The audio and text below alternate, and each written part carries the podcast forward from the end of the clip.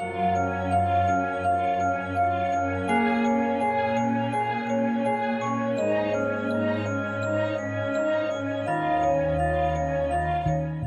位听众朋友们，大家好，欢迎来到折耳根播客，我是折耳根。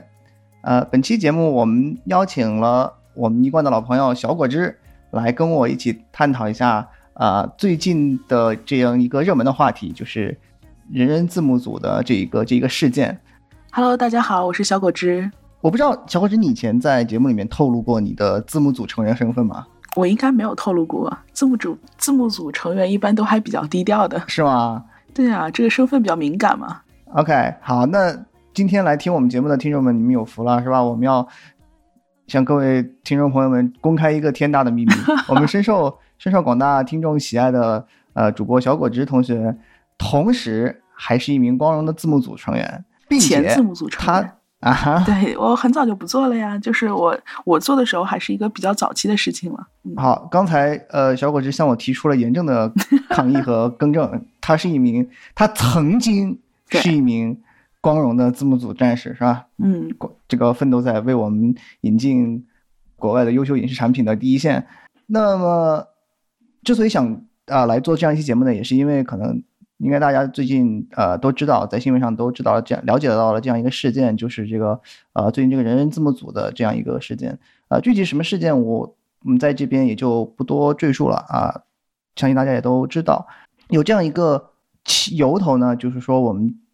朋友之间在聊到这个事情的时候，就就是说到这个，像比如说我的话和各位听众们都是从一个用户的角度来看待这个问题，而呃，像我们像我们前面说的小果汁同学呢，他是自己身为或者说曾经身为这样一个字幕组的成员，我觉得我们可以今天请他帮我们讲一讲，呃，就是说从一个业内人士吧，相当于是业内人士来如何看待这样一个问题，然后顺便也给大家介绍一下，就是说字幕组的工作它是怎样一个呃怎么怎么样怎么样一个流程和形式，嗯。然后呢一些可能大家比较好奇和关心的问题给大家解答一下。嗯，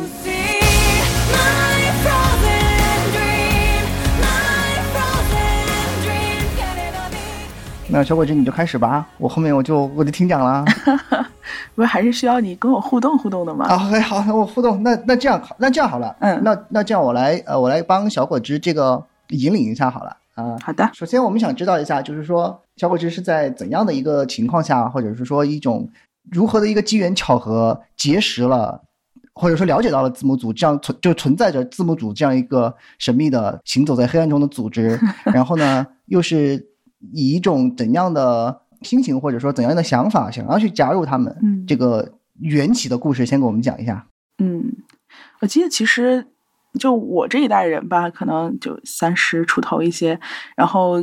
接触到海外影视作品，其实就是除了官方的那种译制途径以外，也其实挺晚了，不会像现在我们的小朋友一样，可能。就是小学、初中就一直伴随着字幕组字幕组长大，我是一直到就是高中毕业的时候，那一年我记得高高三毕业的暑假，我去参加了中级口译的培训。嗯、在那个口译班上呢，然后老师就推荐我们去看美剧，然后说你们千万不要去看那些已经压制过的美剧，那上面会有一些啊、中文字幕是是你去不掉的。嗯你要去看那个原片，然后要加载英文字幕去看，会比较锻炼一些。嗯然后推荐了几个当时还比较火的美剧，比如说《生活大爆炸》，然后之前呃《越狱》，还有《绝望主妇》等等这些，《欲望都市》什么哎，的，我觉得越狱应该是我们这一辈人这个入坑神作。对对对对对对对对可能、嗯可能再往前一点。虽然我一直忌讳在这个各种场合谈到我跟小果子的这个年龄差问题，是吧？但是 我必须要在这个地方，我必须要在这个地方呃插入一点，就是你看小果子他看他出入坑的那些美剧跟我就不一样，是吧？我我我现在说出来，我觉得我大我们大多数的听众应该都不知道我们当时看的是什么，《霹雳游侠》是吧？《天堂的雷霆》呃，飞机坦克车三部曲是吧？还有什么呃，还有什么急诊室的故事之类的啊？就是这种啊上古时代的、上古时代的呃伪装者。我去，我那个时候非曾曾经非常痴迷伪装者，而且我们那个时候的这个时候我就要我就要反学一下了，是吧？我们那个时候的美剧都是不用看字幕的，直接在电视上看哦，电视上看的这种，其实大家也其实也看过，像《老友记》啊、《成长的烦恼》啊这些。那个时候其实还不知道什么字幕组这些，只知道电视上放美剧嘛，那那肯定是译制好啊之类的。嗯有的甚至还会有这个中文的配音，对吧？嗯，嗯然后直到就是高三暑假，然后老师引领我说你们要外挂字幕这件事情，我才第一次去寻找字幕、寻找片源。那个时候其实寻找这件事情并不难，嗯、难的是真正有好的资源就是被剖出来。嗯就是当时比如说我记得找越狱的资源什么的。并不难，但是你可能需要知道有射手字幕网站，然后要加到各个各大呃字幕组的论坛，然后去下载他们已经做好的字幕。啊，这个时候我们又又接触到了一个，我们又接触到了一个上古时代的名词，叫论坛，是吧？对论坛 现在的听众们估计都不都已经不知道什么叫论坛了。对，当时的字幕组全都是以论坛的形式在发布东西的、发布内容的，因为字幕本身文件也不大嘛，因为它其实本质是一个 TXT 文件。对，全是文本。对，所以它嗯呃放在论坛附件里面就是非常非常方便，而且你也可以要求大家回贴才可见啊，或者之类的，非常满足字幕组的这个发布工作之后的自恋，对吧？嗯，对，论坛其实是一个非常合适的发布媒介，应该这么说。对，嗯对，但是那个时候的字幕呢，其实会有很多的质量问题，比如说都是大家自发组织的，有的时候时效性就不是很强，有些字幕可能片源发了之后要一周，嗯嗯，你才能见到有第一版字幕出现。嗯嗯、当然，大家那个时候对于片源的概念也不是很强，片源这个概念一直要到一零年以后，一一年左右的时候，大家才会疯狂的去就是实时的下载片源这件事情，因为 PT 火了。啊嗯，，在 PT 之前，大家对于片源的概念还是电驴啊，呃，什么这个什么什么什么影视包啊，这这种很少有人去外网 BT 下资源或者怎样，啊，就是拖资源也都是靠什么，嗯、嗯、暴风那是啊旋风。然后 QQ 旋风、迅雷啊之类的 之类的软件，对吧？好，这个时候我们又要进入这个互联网考古时期，是吧？对，我记得那个时候，互联网或者说中国互联网的的这种所谓一点零一点零时代吧，大嗯大家都是在这样一个蛮荒生长的时代，所以啊，基本上我们那个时候，我们那个时候是没有所谓的在线资源的，我们所谓的只要是资源，对吧对？只要是现在看的，不管你是呃电影、电视剧，还是听的音乐，还是还是呃，我们的非常惭愧的说一句，这个嗯，所用所用的软件，基本上可以说基本基我基本上都是这样通过下载的方式去，而这其中最主要的方式就是 BT。嗯，那个时候，我觉得应该所有跟我年纪差不多，或者是说甚至稍微年轻一点的朋友们，上网所接触到的或者说掌握的第一个技能就是 BT 下载。对你可以不会其他任何事情，但是你一定要会用 BT。对，嗯对吧？嗯像刚才我们提到的，呃，旋风啊，这个最最有名的几个，现在可能有有的还是还仍然仍然你可以去下得到，还可以用的，有的是可能就是完全已经没有人在用了。这个呃，比特彗星啊，比特精灵，嗯这些上古时代的名词，各位听众朋友们，要么就是听到会会心一笑，要么会听得一脸雾一头雾水的那种。对然后还有，我知道还有一个名字名字特别的那个可爱的叫脱兔，啊，你听说过吗？知道知道，动如脱兔嘛，对吧嗯，哎小反应脱兔还下得快，对我我呃它，确实下得快，因为就是我记得好像有段时间我是一一一台机器上 N 个 BT 那个软件开着，然后然后就是看谁的速，就是一个种子扔到所有的软件里去，然后看谁的速度最快，然后把其他暂停了让它下。嗯，然后还有一些就是电驴的软件，什么 emo 啊，什么、嗯什么，对。诶有一个有个网际快车，是不是？对对对。对，那个是这样，就是说，呃，网网际快车是那个 FlashGet，还有那个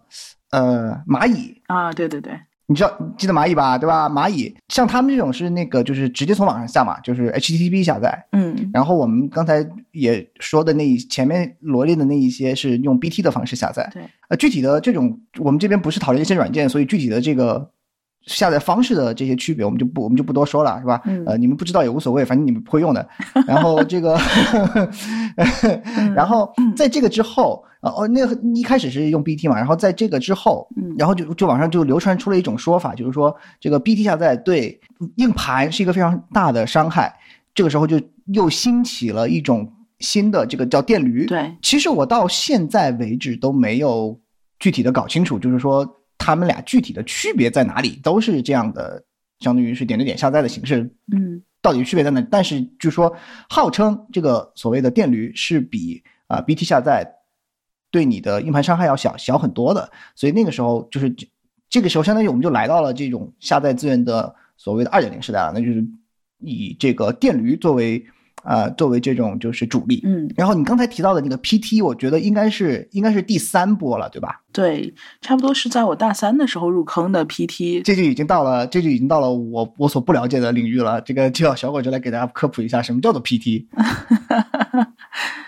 嗯，PT 其实跟 BT 是很像的，它们都是种子，但是 PT 是 private tracker，嗯，它的意思就是，当你下载种子的时候，你是你的用户 ID 在上面会有签名，那这个种种子就会追踪你个人的下载数据和上传数据。那所以 BT 它本来可能是一个吸血的，嗯，被吸血玩坏的社区，就是很少有人去挂到一个很公平的呃下载工具上面去做下载同做做下载，同时做上传。对，但是 PT 就是一个相对封闭的社区然后你在上面做了下载之后，它会有一些很严格的等级制度，比如说你一一一个月或者一周的下载量应该是多少，嗯，然后如果同时对应这样的下载量，你需要有保持多少的上传量，你才可以继续拥有这样的下载量。那这样子的话，就是它可以，你可以看到自己的作种时间、你上传数量，然后你上上传下载的比率等等。然后它还会放出一些福利，比如说逢年过节会有一些免费，就是所谓免费就是免流量下载，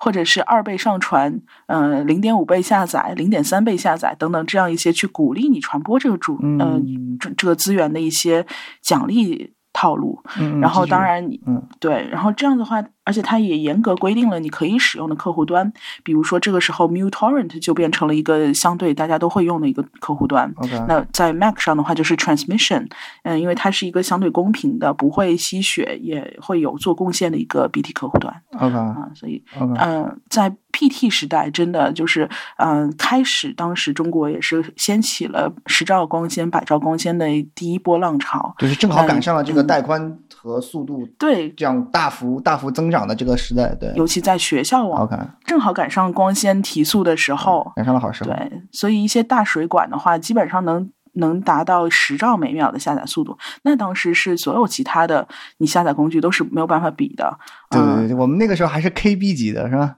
对啊，对啊，十兆每秒其实到现在也是一个不不错的速度嘛。那对啊，已经是很快的了，对。对，所以直接把当时的人们的看片的这个标准和口味挑剔度提升了。就是我看片，我就要下载一呃七二零片源，至少七二零嗯 P 的这个片对源，高清片源。那这样的片源一集美剧差不多是都是在一个 G 左右的那个容量，嗯。这就导致了当时的七二零 P 的压制还不是主流，当时压制的主流还是三六零和四八零。那我想要看七二零，我也下载了这个片源怎么办呢？那对字幕组的需求其实就更高了，就是我，而且片源其实它是没有时间，呃，怎么说时间的这个 gap 的。美国那边刚完，刚刚播完，马上这个片源的那个就是国外的破解小组就已经把片源上传了。嗯，那从国从片源从嗯、录制完到上传完，可能就几个小时的时间。他们会先发布在自己的仓库里面，FTP 仓库里面，然后嗯 FTP 仓库被很多的原初作种者拖下来了之后，会放到各大 BT 或者是 PT 的论坛上。那嗯，这之后就会有各种十呃大水管十兆每秒速度下下来，然后 PT 是在一个种子刚刚抛上去的时候，传播速度是最快的，大家都在上传，也都在下载。嗯，也可能你会发现，大概二十分钟以后，这个种子就有一千人在做种了，这都是当时很常见的事情。所以，嗯，既然片源这么快、这么易得又这么高清了，那那大家就在问字幕呢，就是所有人都在敲桌字幕呢。对，我当时也是敲桌的人之一，因为我当时进入了我们学校 PT 的这个上传组和保种组，就是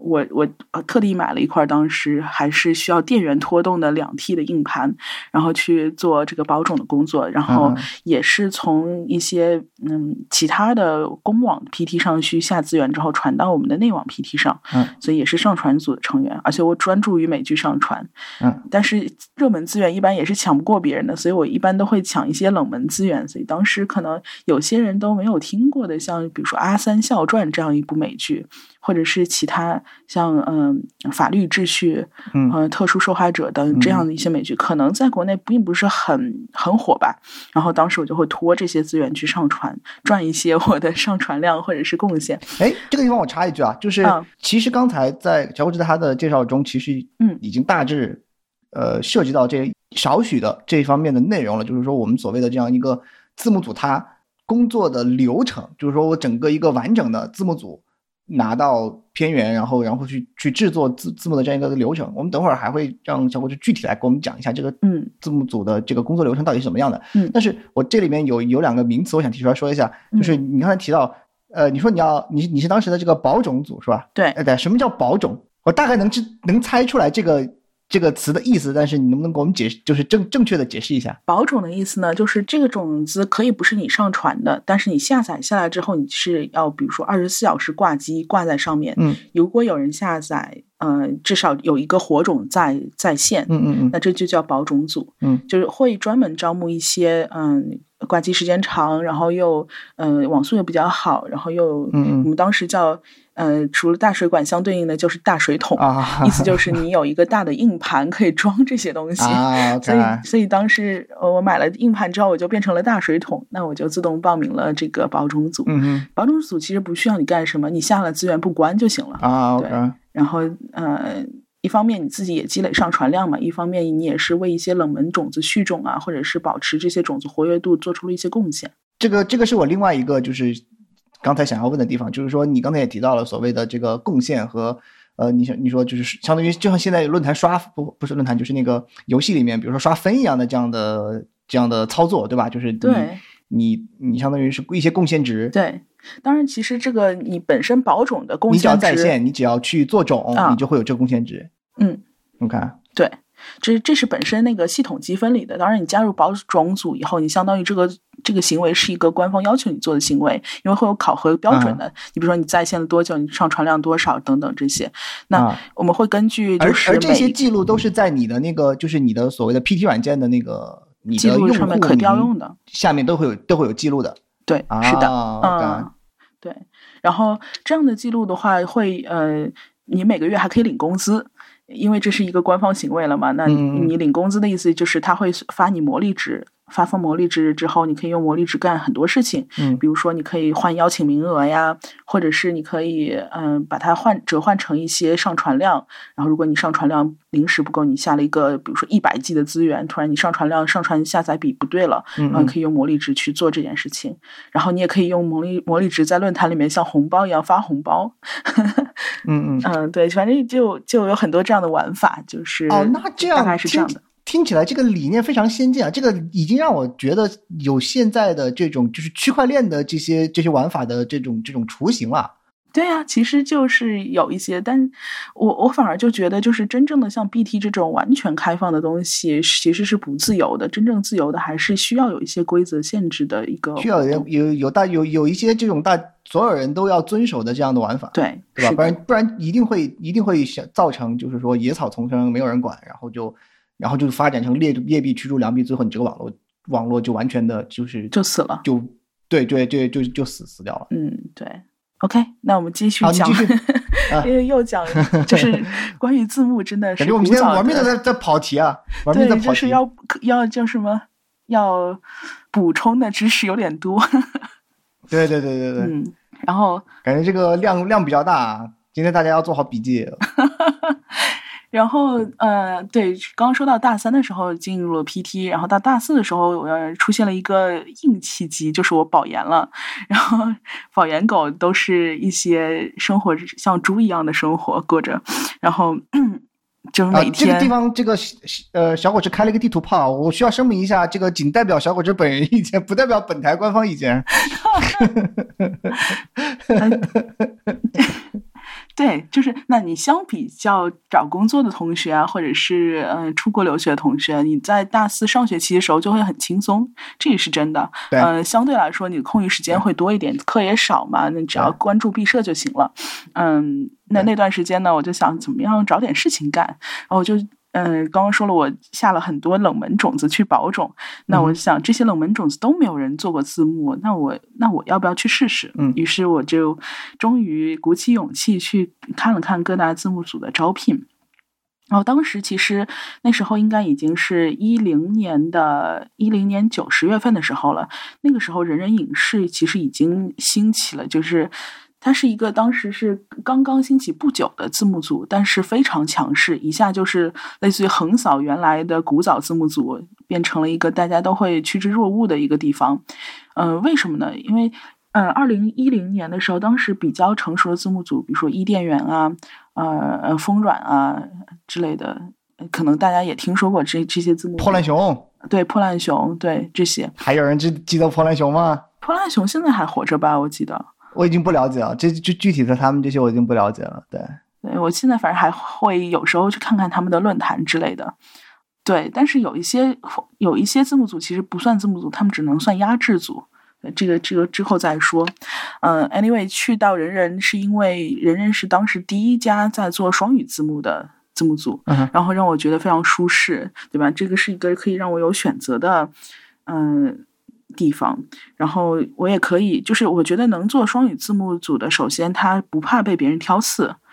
你完全可以看英文，然后指出说你这个翻译不对，对吧？嗯嗯，或者你可以直接指出你这个英文听的就错的，嗯、更容易让观众去挑刺。那我觉得这是一个自信啊。另外就是当时人人确实出了很多就是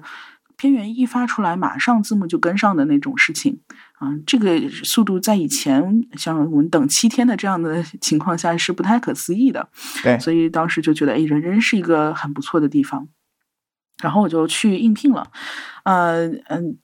进去之前有一个非常长的，呃，我啊插一句啊，嗯我插一句，就是呃，你说你去应聘，那就是说，嗯，他们是面向这样社会公开招的吗？还是还是什么意思？对，当时是应应该是当时还比较缺翻译吧，所以他是长期招募英翻的，但现在应该不是，现在只长期招募小语种了。啊，相当于就是在论坛上挂个广告这样子嗯，是的，啊。OK，嗯，当时长期招募英翻也是在呃论坛里面有新翻的培训的流程，嗯、你可能先要在接受考核之前，先要做一些预习的工作，比如说你要先看一下这个嗯、呃具体是怎么接任务，怎么留言，你要注意你的格式，嗯然后如果组长不在线，你要怎么样？这些就是一些很基本的礼貌性的问题。然后接下来呢，你就是要跟登记个人的兴趣，还有个人信息，比如说你比较擅长哪一方面，你喜欢翻哪一些方面。真的不同的类型的翻译。对翻译的要求天壤之别，有的时候你可能很能很好的翻最最还暗句，还有这些要求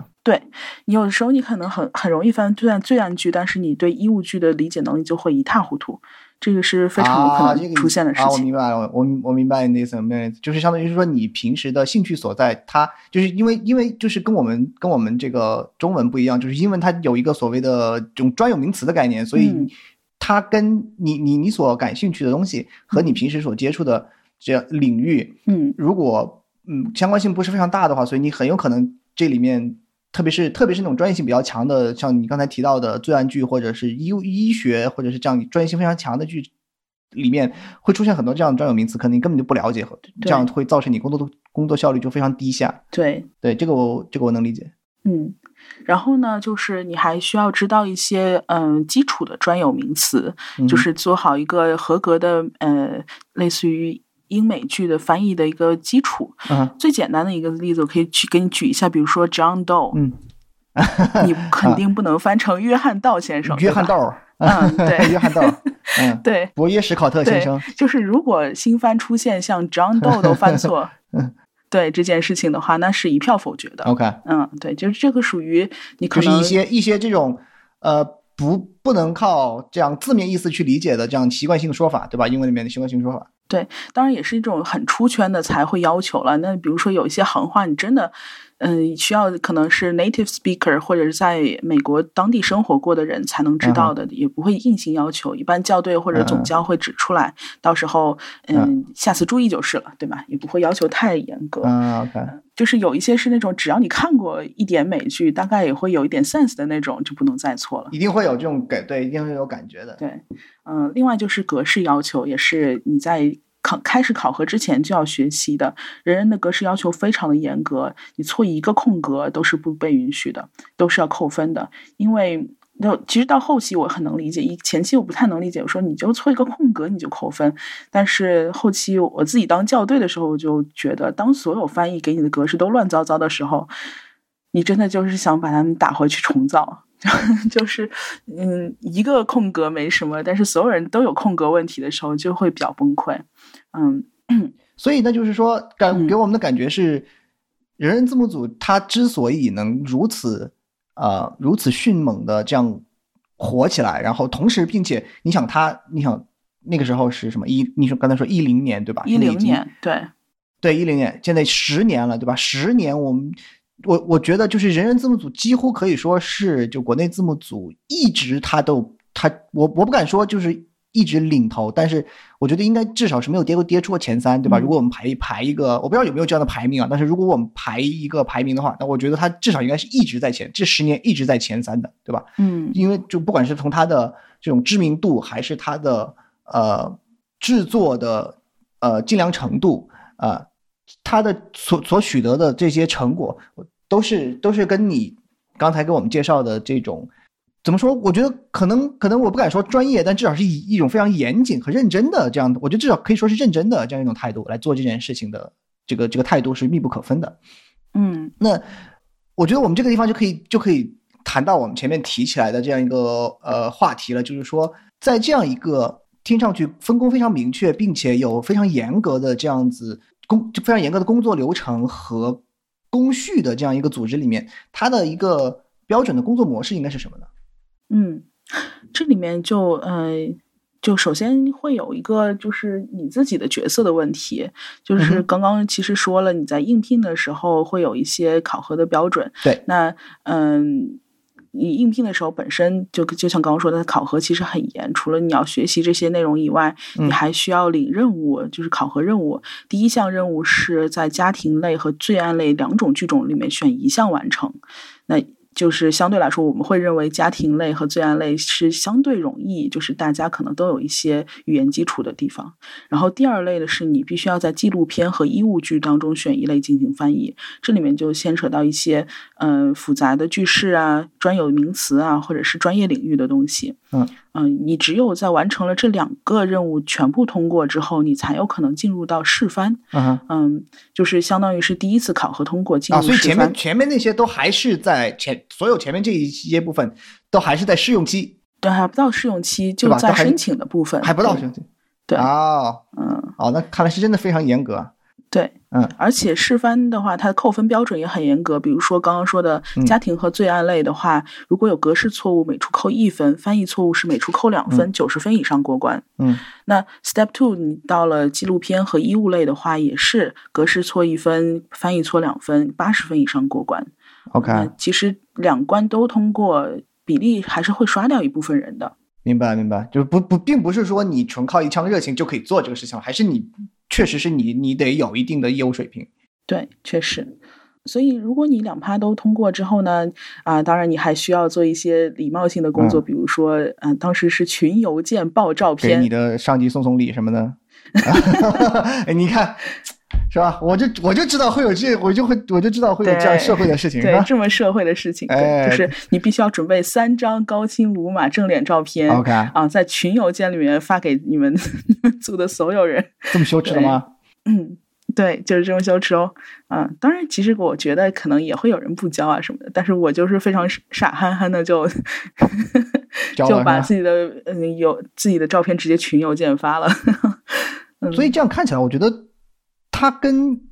我这样听，照这样照这样听上去啊，他嗯其实虽然这是一个我我不知道我这样说对不对，但是就是说我嗯，至少在你你你在组里的时候，这应该是一个志愿性质的工作，对吧？对呃，有可能有一些可能会有一些形，不管是任何形式，可能会有一些呃报酬，但是。基本上，这个工作的性质还是一个志愿性的。对那么对于这样一个志愿性的工作，它仍然有这样一个刚才大家听着像是一个正式工作一样的，就非常严格的这样一个筛选和的面试，是我们可以把它称称作一个面试的这样一个流程，嗯对吧？嗯，对，所以人人人字幕组的这个这个工作的这个呃对待工作的这个态度还是非常认真的。嗯那我们现在就来到了这个试用期，嗯那么试用期刚才交完照片以后会怎么样？嗯，交完照片以后，你就开始进组了。你可以选择自己喜欢的剧。嗯，第一第前几次你的翻译都是跟翻，也就是说你的翻译根本不会入选最终的这个嗯翻译稿。有正式的翻译在翻，你只不过是嗯、相当于随着他一起翻译一段，然后校对可能会评估你的翻译跟翻译就是正式翻译的翻译之间的区别。啊然后会给你一些嗯怎么说忠告或者建议之类的。明白。这个时候，你其实你就是在开始适应整个美剧翻译或者是电呃影视作品翻译需要注意些什么。首先，最重要的一点就是不能抄袭，一旦发生抄袭，嗯、就退出群，永不录用，这是这是底线。对，嗯嗯嗯、我觉得这也是一个作为呃字幕组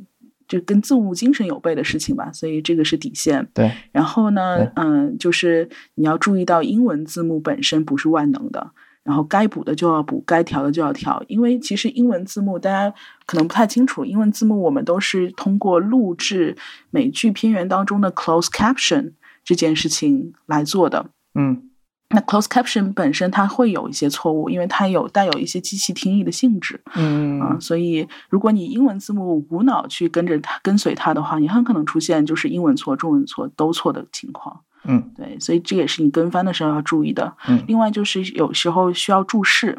大家可能会在看美剧的时候会看到，就是上方有字幕条去出现哦，这是一个什么样的梗，嗯，或者是这个梗在前面几第几季第几集出现过等等这样的一些注释。那这些注释，这种注释一般都会在，一般都是在七天甚至十四天之后的精翻版里面才会出现，是吧？嗯，对，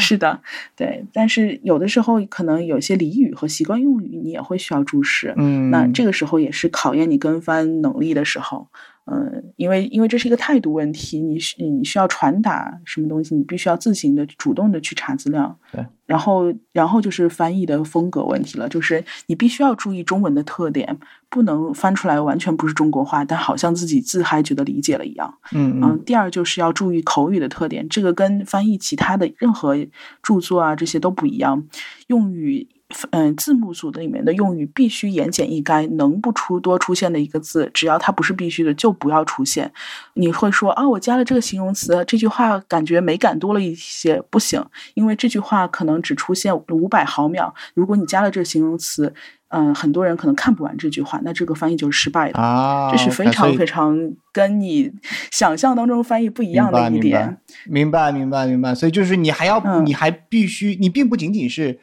实际上，实际上我的理解啊，就是说嗯，你并不仅仅是把这句话翻译出来就好了，你还要考虑到这句话它出现在屏幕上的这样一个时间，效果，就是对你还要考虑到，你相当于你的翻译不仅是把它呈现在了一个二维的平面上，你嗯。你你还加上了一个时间轴，对，它你要考虑到这句话的嗯。这个这个长度，在这一个时间轴上，就在一个画面上它出现的这样一个，因为你你想我就像你刚才说的，如果这个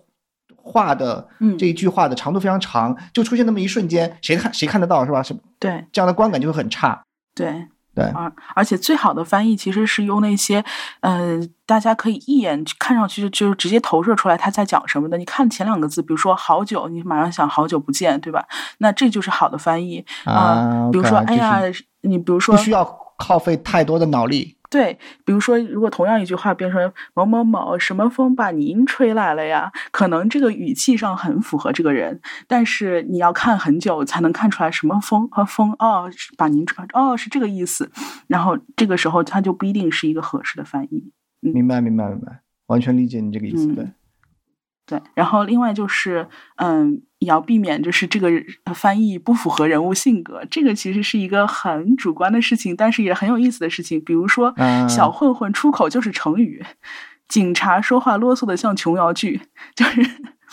就是像这种哎，但是说不定嗯这就是他的人物性格呀，是吧？啊但他人物人物说不定就是这样设计的，是吧？有有，比如说神烦警探那个警察就是啰嗦的像琼瑶剧的，这个确实有例外。嗯但是有一些那种铁血硬汉，你看他就是那种嗯半棍子打不出一个词的，你非要给他说婆婆妈妈来一堆，就很奇怪。就是给我的嗯感觉是，就是说字幕翻译这这呃，相当于这个这个这个事情，嗯它其实跟做译制，就是说你做中文的这种配音，在某些方面其实有一些异异曲同工的这样追求。对，就是你你的遵循了我们前面所说的那些限制之后，你还要去考虑，就是说你字幕这个形式呈现在画面上的这样的效果，必须要符合这个人的性格。对，就相当于是要要要符合这个这个当下的这样一种环境。嗯，不是说你把这句话的意思直译出来打在了屏幕上就好了，并不是说你你你把这个弹幕打在了公屏上就可以了，是吧？对对对，是这个意思。嗯，嗯然后基本上，如果你做能做到这所有以上这些点的话，那你就可以转正了。嗯一般的话，从跟翻到转正，差不多在一个月左右的时间。嗯啊、一个月到一个半月，看这个情况。嗯，转正之后的话，你就可以真正的接任务了我。插一句啊，就是嗯，那你这一个月中的话，就是比如说职场上，嗯对吧？你说你这个人在我这儿工作一个月，嗯你就可以转正。但是有的人在这儿工作了一个月，他有可能，比如说，嗯我们就拿翻译来说，能，他有可能翻译了三本书，有有的人可能在这儿工作了一个月，只翻译了一句话出来。就是在字幕组的工作里面，这样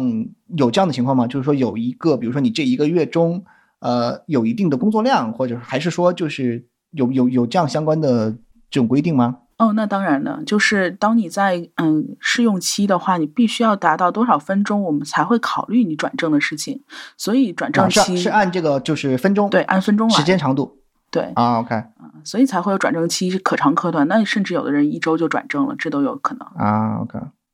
小伙子当年是什么时候转？是对多长时间转正的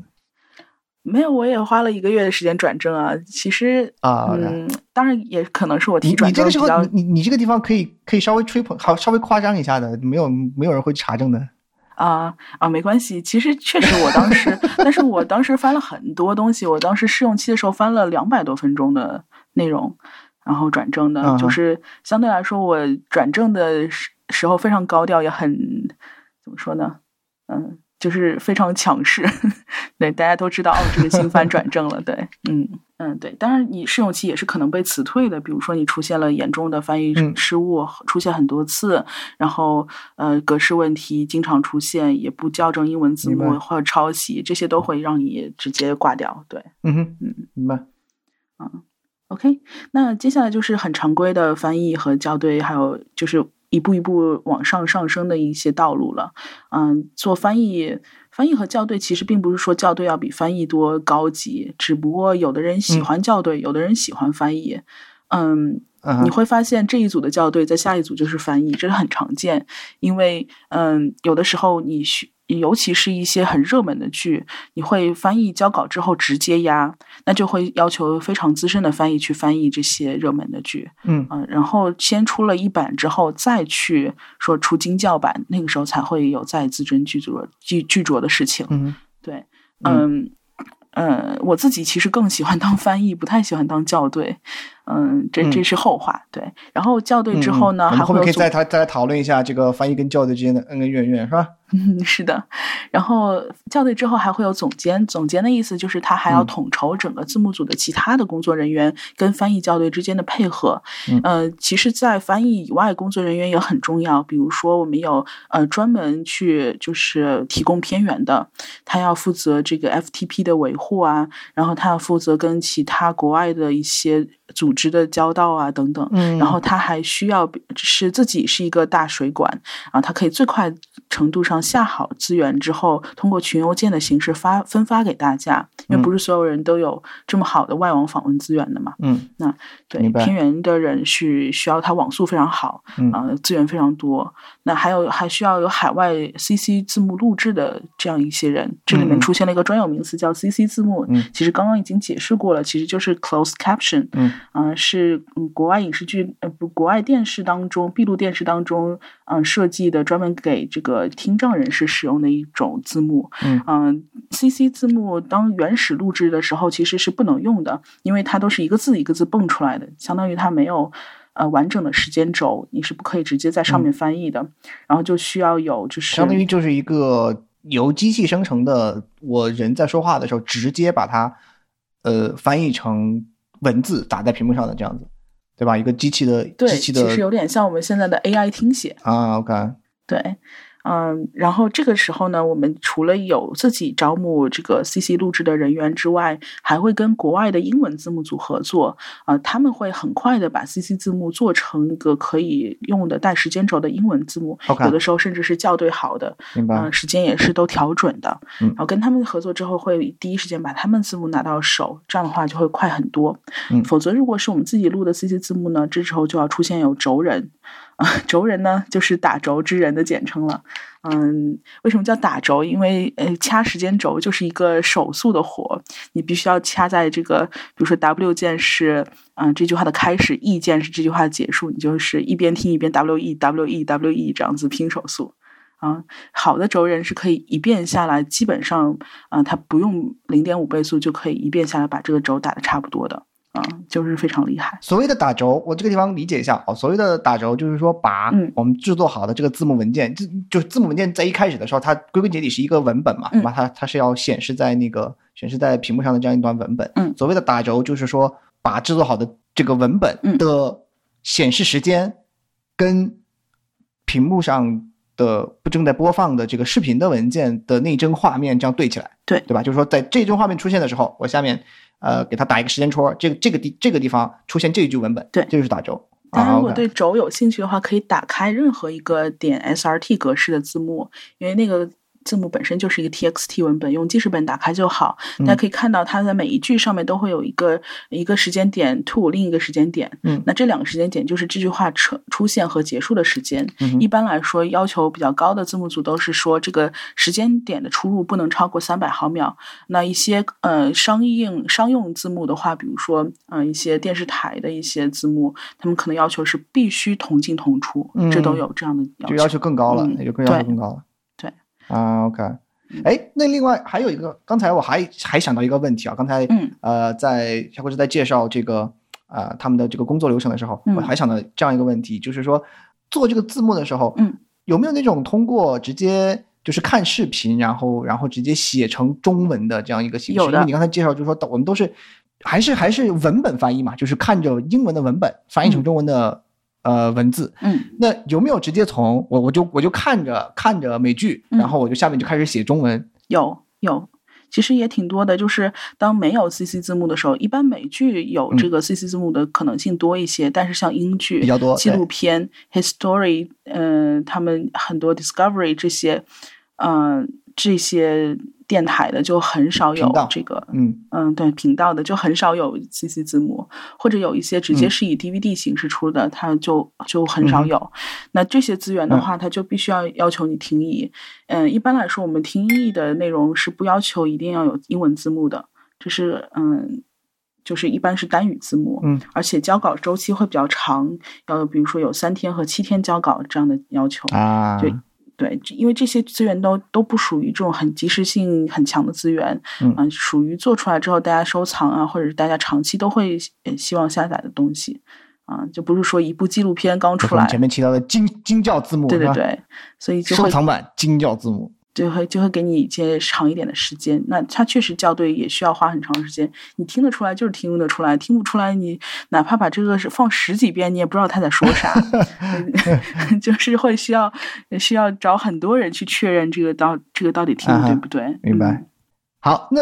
我们前面说到这个，嗯。呃，不好意思把这个小伙子的流程给打断了，是吧？我们前面，嗯，我又歪了一次楼，嗯研究了一下这个我们翻译的过程中的采采取的这个方式。那刚才说到了打轴，嗯前面前面说到了打轴，打轴过后的还有其他工序吗？有，嗯、打轴过后之后就是分分 part，嗯，叫分趴，嗯、意思就是一个一部美剧，如果我们要求时效性很高，三小时出稿的话，那它不可能是一个人翻，所以就是会在这部剧开始之前报名，嗯、一般来说少则四五人，多则十几人。嗯，会去同时去做这一集字幕。那这时候，嗯嗯，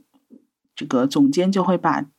轴人给到的这个英文字幕分成不同的时，按不同的时间分成等份，然后发给不同的翻译，嗯然后告诉你你需要看的是第几分钟到第几分钟。但片源的话也会给你整的，就方便你知道前情提要这一集在说什么。但是你只要翻译那一小部分就好了。OK，嗯，然后翻译在做这件事情的时候，呃，有的时候你只要翻四分钟，甚至人多的时候，所以就很快确实能交稿。但是对于这种多多 part 的翻译的话，对校对要求就很高，每个人的用语习惯啊，呃，对他们的口气的理解啊，然后甚至是对于整个事件的理解，有时候都不一样。所以就嗯、你可能会发现零 day 的那个比较，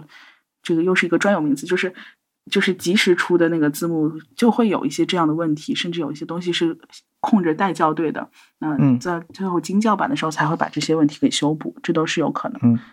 嗯嗯，然后翻完之后呢，就会进入到压制和后期了。如果抢发的资源的话，嗯，就是压制和后期都是一个人，他会用一些嗯比较标准的，就是后期渲染字幕的模板，然后把跟片源压在一起，加一个片头就直接出了。那如果是精教的话呢，嗯，他会出一些很精美的后期，比如说根据这个美剧的片头去设计字体啊，设计每一个翻译的名字出来的时间啊。然后嗯还会跳出来什么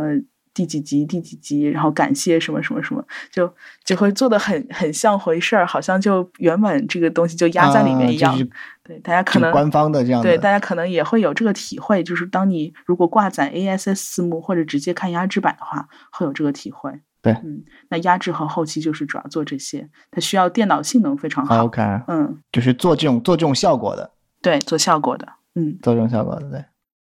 那总监的任务就是去协调所有人，让他们在嗯、规定的时间内都交稿，然后实际上就是一个协调，对协调和推进这整个整个项目。，对，当然总监有的时候也会做总教相，当于就是说他要来监督这整个事情，那肯定肯定就是说，如果这这一个难这一个项目难度特别大，那就是总监亲自出马，是吧？嗯，对，差不多就是整个翻译一集美剧需要的工作流程了和涉及的人员。嗯，啊，这个流这个这个整个工作量还是 工作量还是很大啊，嗯是一个非常需要协调的这样一个工作。对，确实那，我们前面介绍的整个过程中，是吧？嗯嗯，小果汁也给我们呃透露了很多黑话，是吧？黑话嗯行话，这个非常多的专有名词，呃，有一些有一些小果汁已经在当时就给我们解释过了。嗯那我们在这个地方再让他集中起来，给我们讲一讲我们平时有可能会遇到，然后有可能有可能知道什么意思，有可能看到了也不知道什么意思，但是我们就就忽略了的那一些专有名词，来到底是什么意思？嗯，对，啊、有有几个名词可能已经出圈了吧？我觉得，比如说生肉和熟肉，嗯、大部嗯分的现对，在，我觉得这个应该是大家对应该都知道。对，我觉得尤其是一五年以后吧，可能这样子用这样的表达会更多。这可能归功于饭圈儿，就是啊很多明星采访啊，这些就是他们会标嗯哼生手，然后就慢慢的嗯大家也习惯了这样的用法，用在美剧啊、翻译啊这嗯一这一块儿。那其实嗯是最早是字幕组来说的，嗯，这个嗯生肉和熟肉。啊、熟肉好了，这样子就表表现了这样一个制作的紧张过程吧。呃但是我们还是给大家，我们还是给听众们解释一下吧。啊万一是吧？万一有啊一些那个我们不是这样熟悉的听众，不知道它什么意思对吧？嗯生肉和熟肉到底是什么意思？嗯，好的。那生肉就是没有做过字幕，也没有加载过的或者是压制过字幕的片源。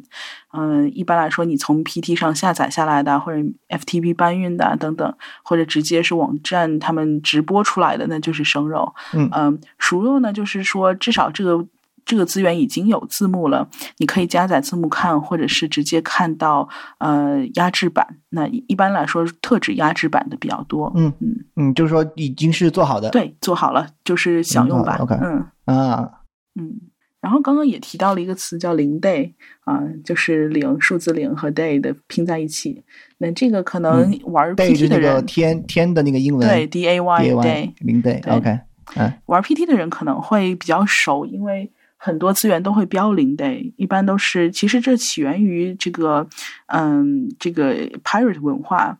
嗯就是盗版文化了。那嗯很多去去把这个片源抛在网上的工作组，他们也有自己的工作组的名字，比如说大家会看到很多美剧后面是杠 dimension 或者是杠什么什么什么的。嗯，那也有一些，嗯，就是他们也是存在抢发，传说中的 dimension，对对对，这些这些事情，对，所以他们叫做零 day 的工作组，就是或资源组，把这些资源抛到网上。呃，还有会你还经常会看到什么呃 repack 呀啊这这些的，嗯，零 day 资源组的话就是这样工作的。那那零 day 我们也会把它引申到字幕组的这个嗯。呃意用意来，就是其实是我们零 day 去翻译零 day 资源组出的那些资源，嗯，啊、就是有一些热门的美 day 剧就是说，相当于是资源一出，当天我们就把它放出来，对对吧？对，within 零 day 零 day 的这个意思。对，就是其实就是零 gap 或者是没有时差这样这样的一些意思。啊啊，对嗯对，就是有资源我们就放了。对，嗯，就是抢发，相相当于是中文的话，应该是这个意思。那字幕组也会这样子，就是把这个意思含引申为抢发，那就是相当于资源出了之后三小时放字幕，嗯嗯差不多是这样的意思。你会发现，比如说早上，一般美剧都是国内时间早上会出出那个片源嘛，那一般下午的时候，比如说《生活嗯大爆炸》呀、行尸走肉》啊，还有什么《权力游戏》啊，像这些剧基本上都已经有成片了嘛，你就可以看嗯出零 day 的速度大概有多快。嗯嗯，那刚刚也说到，就是轴人其实就是打轴的人。那我们管调轴呢，就是打轴这件事情叫调轴，嗯，就是调轴的谐音了。啊就是说，啊，你在干什么？我在调轴就是这个稀饭是吧？稀饭的这个粥。对对，因为其实翻译你也需要做一些调轴的工作，嗯。因为轴人给你的可能只是粗条，那字幕翻译轴的精调需要翻译自己解决，因为翻译会后面会说到翻译会有一些断句的问题，那你在断句的时候，你就会涉及到要把原来的轴打断，那这个时候就需要你自己调轴，所以每个人都要有调轴的能力，对。OK，、嗯然后只是只是有人可能专门偏向于做嗯这一、这一个工作，然后有的人他只是啊、呃兼做这样的工作，对吧？对对对，是的，啊，那这样、嗯那这样看起来我，我我应该会比较适合做这个工作，因为这个我有个外号叫勺哥哈，我身上都自带自带调轴的工具哈。对对对，嗯，少哥威武。嗯 对，然后翻译一般会叫翻翻，那这只是一个比较可爱的说法，并没有什么其他的意思。但是当时都叫翻翻，嗯翻翻子，嗯，可能一三年以后不叫了，也有可能，这是比较古早的叫法。啊哈，还有一个也是，嗯，也是这是字幕组独有的，叫 NL，NL 是 Name List 的简称。名单嗯，为什么会有这个东西呢？你能想象吗？你可以猜一下为什么会有这个东西。我先确认一下，你说的你说的是 name list 对吧？就是就是名单的那个词。对那为对对对为什么我所以为什么不直接叫名单？对，它就叫 Name List，叫 NL。当然了，就是因为嗯，当然有有有它特别的，就是指代。你可以先猜一下为什么会有这个东西。我猜不到。OK，呃，其实是这样所以。所以所以是一个特殊的梗吗？还是？嗯，没有没有，这个其实没有梗啦，但是会有一个嗯。一个问题就在于，就是你在翻美剧的过程当中，不可避免会有一些人名，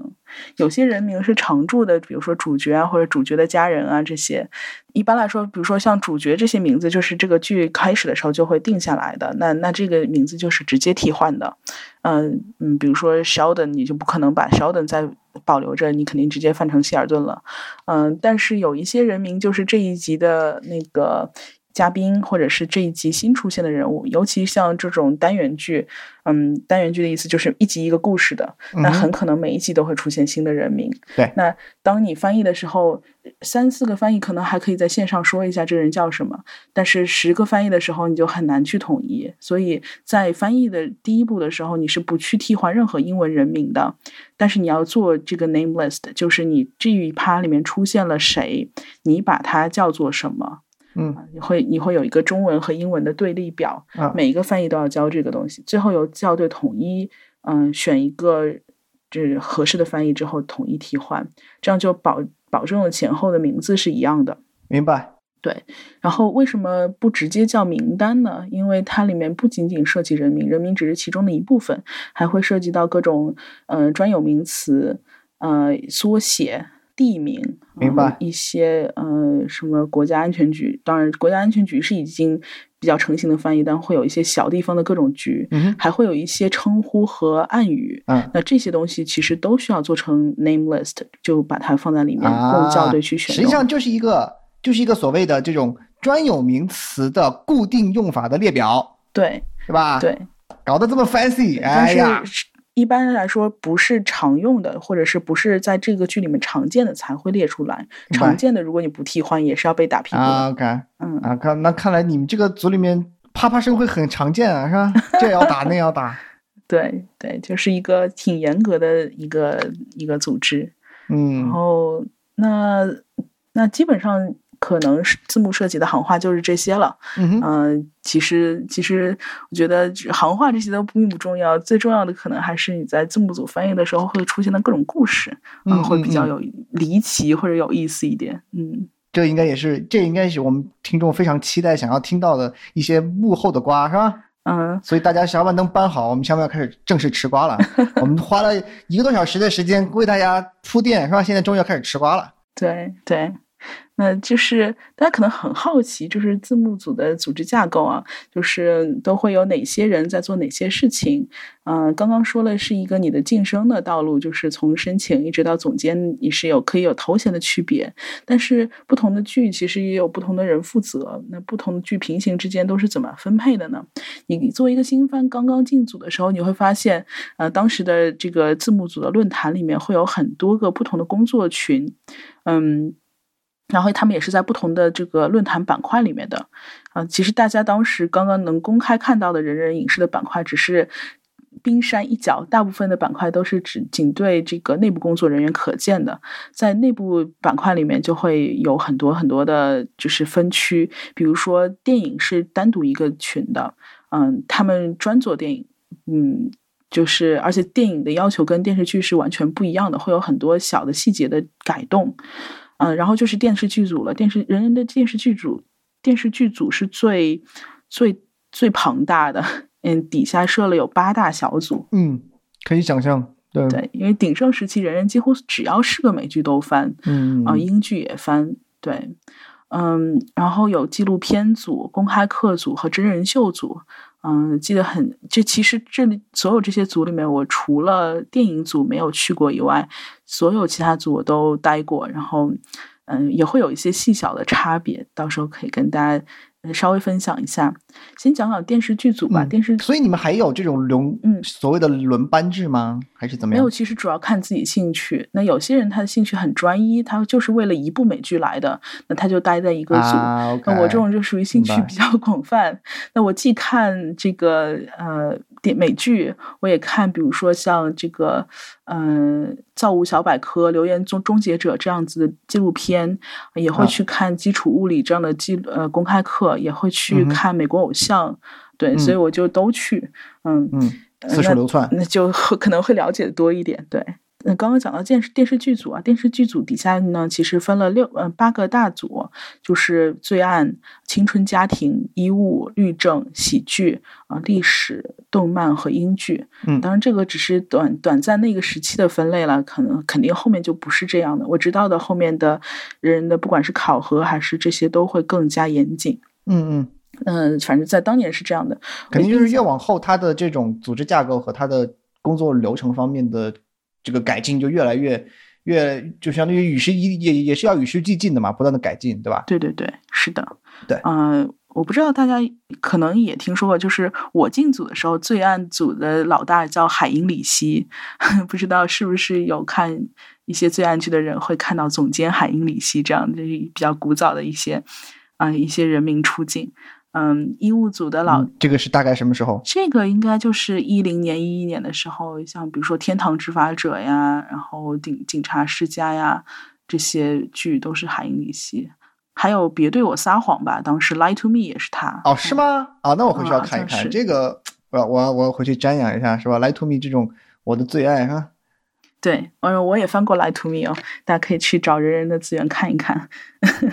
哦，是吗？嗯好的好的，这个我要记下来，是吧？嗯，哦，我还翻过那呃罪案的话，还翻过《猫鼠游戏》，就是人人翻叫《猫鼠游戏》，就是 White Collar。那伊甸人翻《妙警贼探》这样看。过看过看过看过。对，就罪案我是翻的最多的，因为我真的很喜欢就是单元剧，然后破案的这样一些格式，嗯基本上有出罪案剧我都会跟。嗯，所以罪案组我待的时间很长，青春家庭组呢，呃，待的时间一般，因为不太喜欢看肥皂剧，然后里面有些剧情也比较沙雕，但是也是翻过一些的，比如说，呃，我记得当时有那个《南国依恋》，嗯，《Heart of Dixie》，还有就是主要是 CW 出的一些剧，嗯嗯嗯，那个叫《密社》，是不是有个叫《密社》的？这个我不知道了。嗯，anyway，反正不重要，就是有一些青春家庭剧翻的不多。嗯，医务剧我翻的也比较多，因为毕竟是我的本行嘛，就是生物之类的，嗯，会翻一些。我我翻翻过《豪斯医生》，还翻过《实习医生格雷》，这这这两部长剧都翻过。啊，所以我最爱的两个男人都被你翻了，是吧？嗯，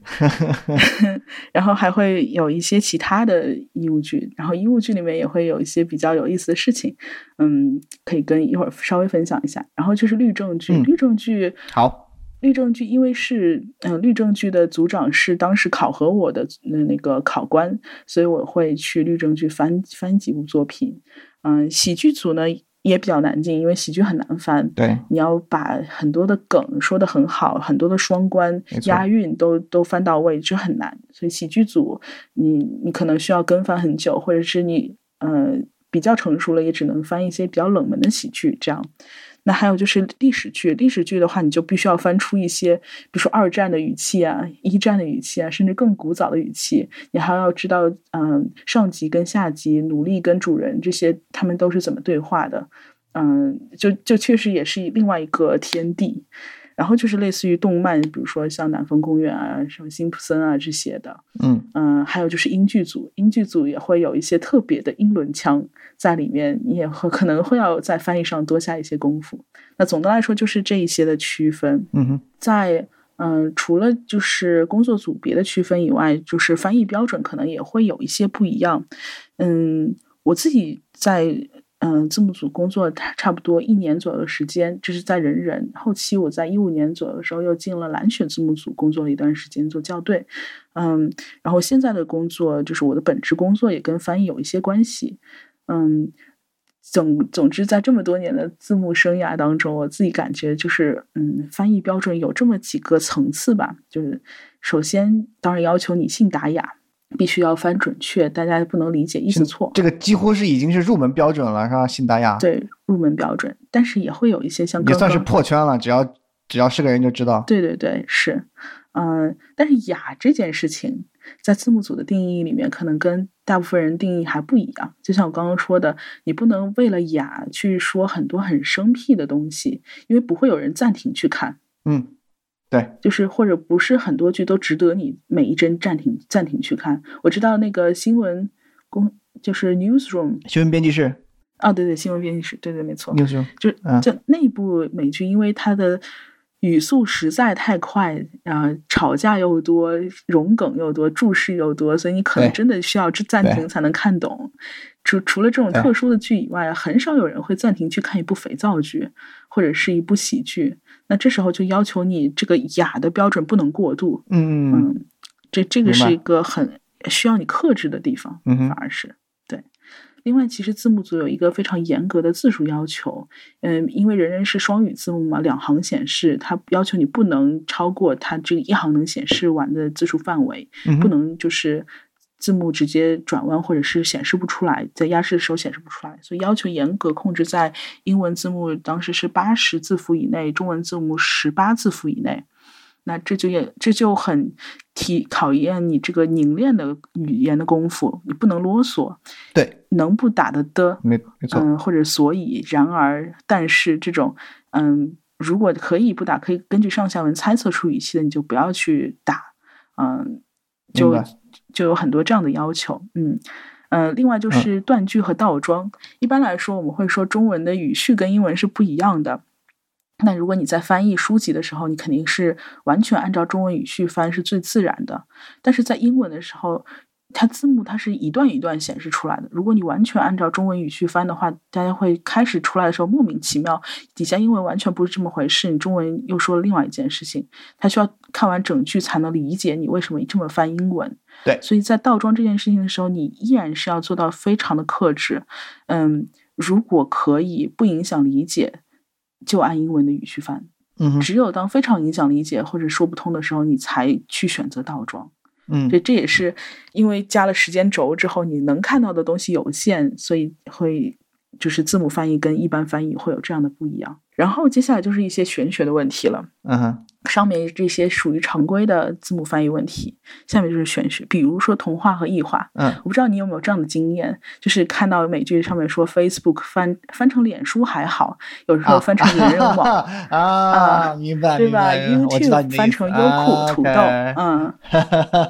，OK，Photoshop 啊翻成这个但是个美图秀秀，嗯但是啊、但是这种东西很多情况就呃，有的时候是呃为了这种所谓的本土化理解，对吧？嗯，毕竟它它这个这个说到的这些网站，很多时候都都是一些虚构的，是吧？都不存在的网站。嗯 但很多很，然后有很多情况下也是也是这种出于不管是要合规还是有这种审查方面的需求，对吧？嗯那除了这样的需求之外，还有你你说的这个所谓同化异化，还有其他的呃这种呃其他的原因吗？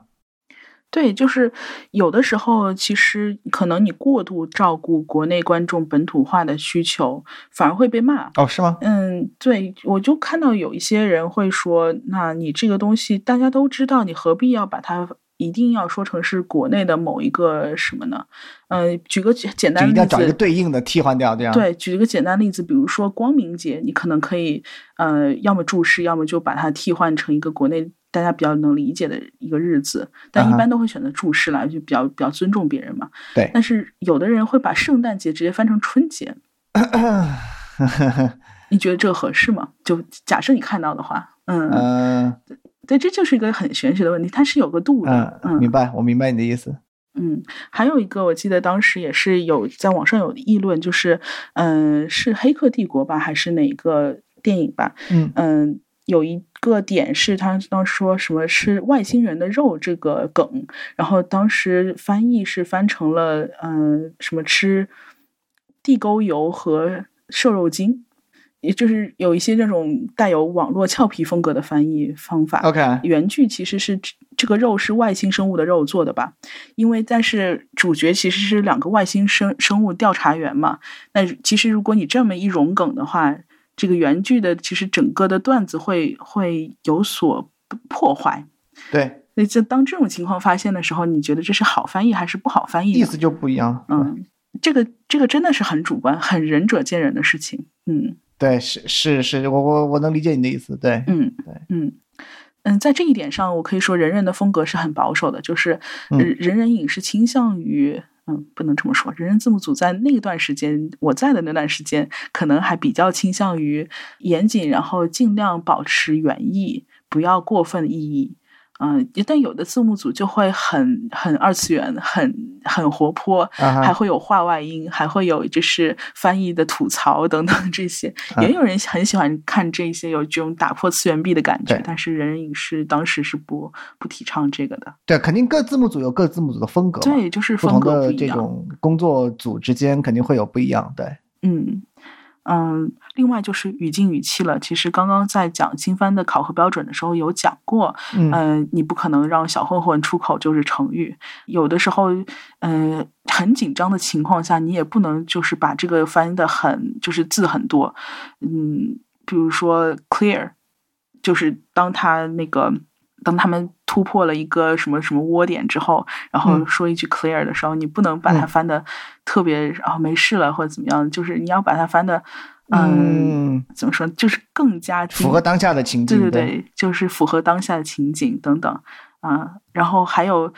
就就是同样的 clear，你在罪案剧中可能翻译成是安全。就当时一般来说会翻安全，嗯那你在医务剧中就不能翻安全了，你得翻离手，对吧？啊，还一般都是在你要心脏起搏的时候要 clear 离手，对，所以就会有语境和语气的区别，嗯。然后就是最高级的一个，也是翻译讨论或者校对时候讨论比较多的，就是笑点和韵脚。嗯嗯，嗯有的时候你要翻歌词、翻诗歌，嗯、翻笑料的时候，尤其是谐音梗的时候，你怎么翻比较合适？啊、到底能不能找到类似中文当中嗯、的东西？找不到的时候怎么办？要不要加注释，这都是一些可能会让你争得脸红脖子粗的事情，当然常常会在工作组的这个群里面会发生。啊，那还还就是会这样，就是为了为了翻译的这种细节的问题发生争执的情况会很多吗？在平时工作中，就是像你说的争得脸红脖子粗是？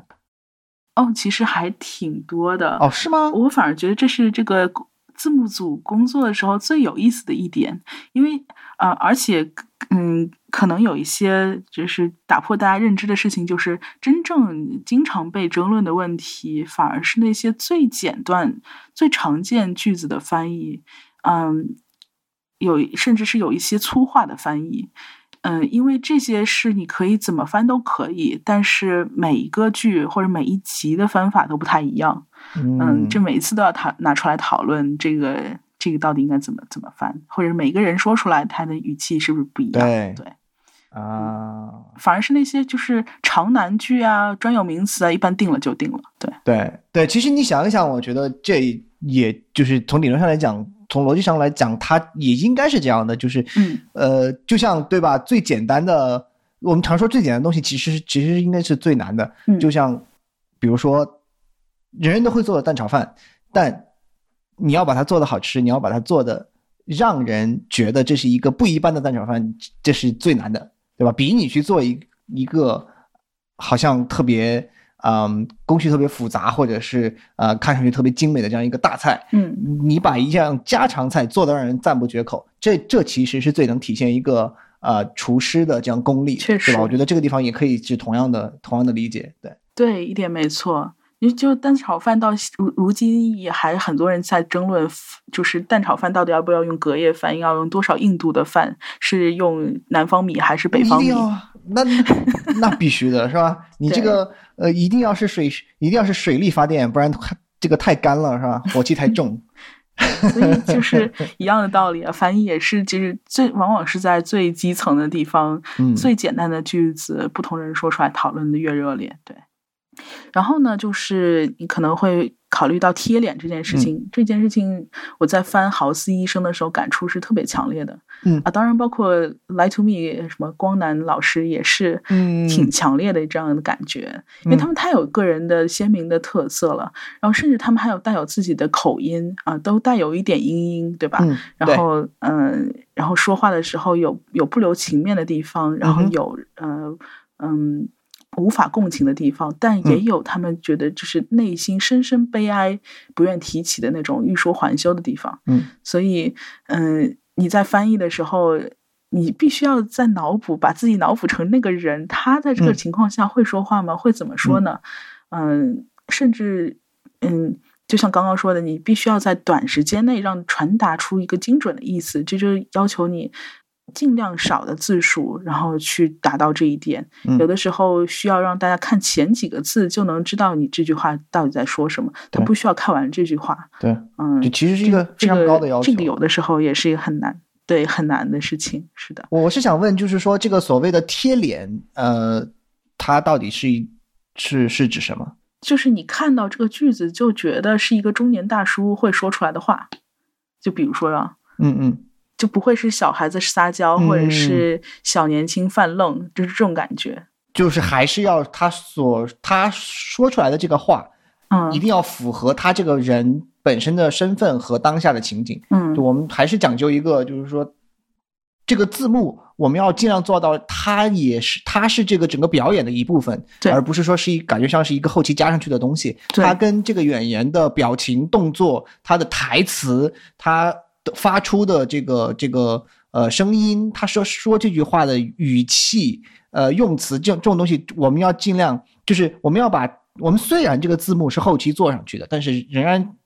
希望做到我这个文字加到整个产品，这个整个整个做出来之后，整个效果嗯是要符合它整体的呈整体的这样一个呈现的，对吧？嗯，对。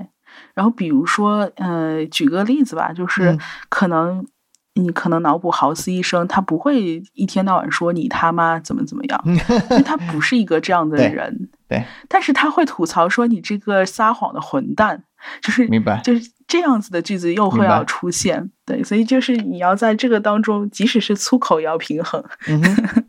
嗯，总之会有这样一些每个人骂人的方式都不一样。嗯，对对。然后甚至你还要去研究一下这个配音是怎么做的，因为配音译制片其实是要求很高的，它不仅要求表达意思，它还需要跟它的韵律啊、整个句子长度啊、语气啊是要一样的。那为什么会有译制腔？那是因为有译制翻译，对吧？那译制翻译都是怎么做的？这这其实也是一门学问。嗯啊、有的时候你可能真的要去看一下古早的译制片，对，对感找找感觉。那这个刚刚说的是，这个不仅仅是翻译的任务，也是校对的任务，甚至是总监的任务。啊所以，嗯，这在群里呢，翻译跟校对也是一个相爱相杀的关系嗯。我们终于来到嗯，这有的时候校对看。到一篇，对，终于来到这一趴了，等很久了 啊。这个校对看到好的翻译稿子，真的是会非常开心，然后可能就是甚至要嗯全组公开表扬的那种开心，就是翻到绝了，神之一手的那种感觉。嗯嗯嗯，但是翻看到那些差的翻译，也是快要被气得吐血的那种。嗯哼，有一些明很明显的就是，呃，俚语或者是习惯用语被翻成直面的意思，翻错了嗯意思错啊，OK，啊、或者是啊、格式乱七八糟，很多地方嗯没有听出来，但也没有标注，然后需要你去找等等，这这个就是我觉得这是态度问题，有的时候翻校对就会觉得对对，是一种，我觉得是一种不职业的表现。对，校对就会很生气。我自己呢，其实，呃，我当校对之后，我自被迫习得了这样一个能力，就是我以前是一个控制欲很强的人，嗯，我觉得翻译交出来的稿子，我怎么看怎么都不顺眼。虽然他们意思对我，总要自己改一改才舒服。理解。嗯，我我，但是后面我自己又想一想，我当时的翻译稿交给校对的时候的样子。我我最早开始做这个字幕组翻译的时候，有一个很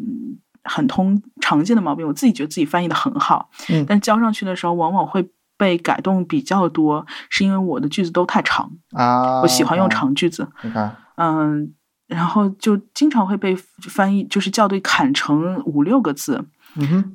后来我才理解，就是其实这是字幕组的要求嘛。嗯，那我自己在做校对的时候，只有有的时候特别想改翻译的时候，就要这样子去。嗯，告诉自己，其实每个翻译自己看自己的作品，跟你校对去看他的作品是完全不一样的感受。对嗯，对对对对，而且其实到后面你工作接的多了之后，力不从心了，你也确实会放弃很多你的控制权，本身也没有时间了。他翻的还可以，那就用他的，也是要尊重每一个翻译嘛。所以嗯校对跟翻译之间，嗯，并没有说竞争谁到底比谁翻的更好，或者一定要采用谁的观点。嗯，最终还是一个我觉得和谐共生的关系。你教都要学会放手，翻嗯译要学会去学习和成长。对，大家都是共识嘛，嗯大家的目标都是一致的，就是说我们把这个对这个作品做出来，但是只只是说可能由于分工的不同，我们的这个追求的目标不一样，但是大家嗯最终都是想把这个事情做好嗯，对吧至少至少我相信字幕组里面志愿的去做这件事情的这些人，他应该一开始都是初心都是好的，对吧？嗯，对，是的。嗯，然后跟大家介绍一下我们工作的时候常备的字典吧，可能这个也是比嗯较有用的。嗯嗯哼，一个是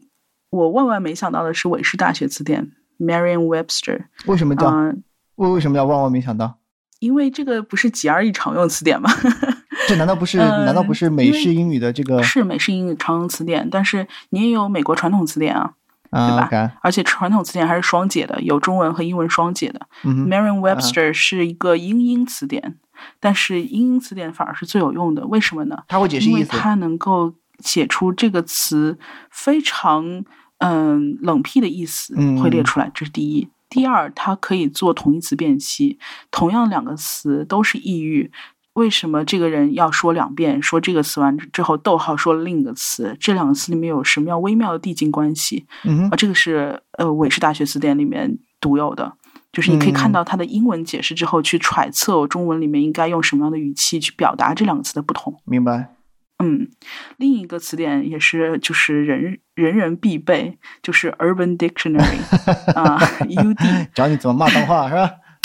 对，实在是里面，尤其你看罪案剧的时候，那种 gangster 他们说话全是下下三路的，或者是跟毒品有关的。这这些东西，他而且他说的都是啊都是行话。对，Molly 不说了，Molly 本身就是一种毒品了。那你比如说上次我记得有一次我翻到一个，他们一直在讲 coke，那他就是 C O K E。嗯，所以你一开始、你一开始以为是可乐是吗？对呀、然后我我跟看我自己翻看到翻译翻都是可乐，但是可乐在这里就是怪怪的。然后后来呃 Urban Dictionary 了一下，哦，cocaine，救了你们是吧？啊，是这个意思。原来是这个意 思对对对对啊！一下子豁然开朗，明白了所以 Urban Dictionary 非常有必要常备。嗯，对对，确实，因为美剧它的这种就是文化性，嗯它的里面涉及到的各种呃梗啊、黑话呀、行话啊，嗯可是甚至是就是说各行各业，不仅是我觉得不仅是你前面提到的，比如说黑帮或者是这种呃这个一些犯罪团伙，它里面的用的这种啊、所谓犯罪的这种黑话，它各行各业不同的也有自己的俚语和行话行话，对，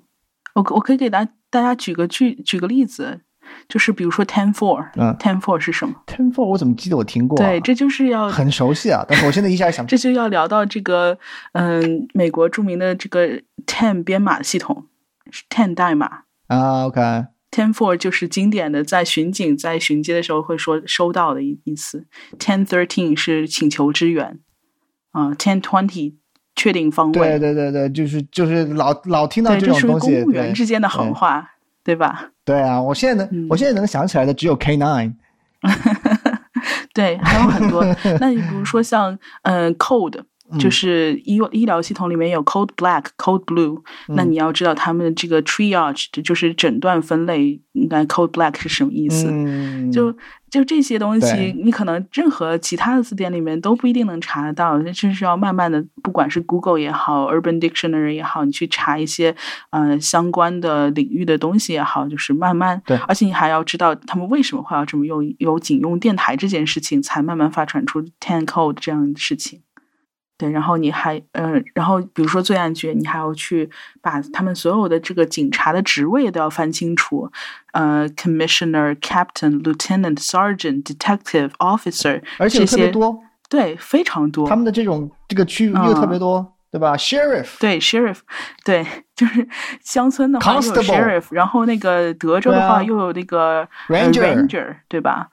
对，就有很多这样子的，还有 marshal，对啊，呃，当然还有 cop，嗯、对，然后还有 trooper 等等，嗯，非常多的这样子的，就是它这种执法系统里面的这些区分和头衔，对，就你你要去怎么怎么去把它信达雅的翻出来，这也也是一门学问。是的，然后还要让大家知道哪个头衔可能会比哪个头衔高一点，就是在中文的体系里面会是什么样的。这是还只是警察头衔，你还有检察官的头衔，你还有军衔，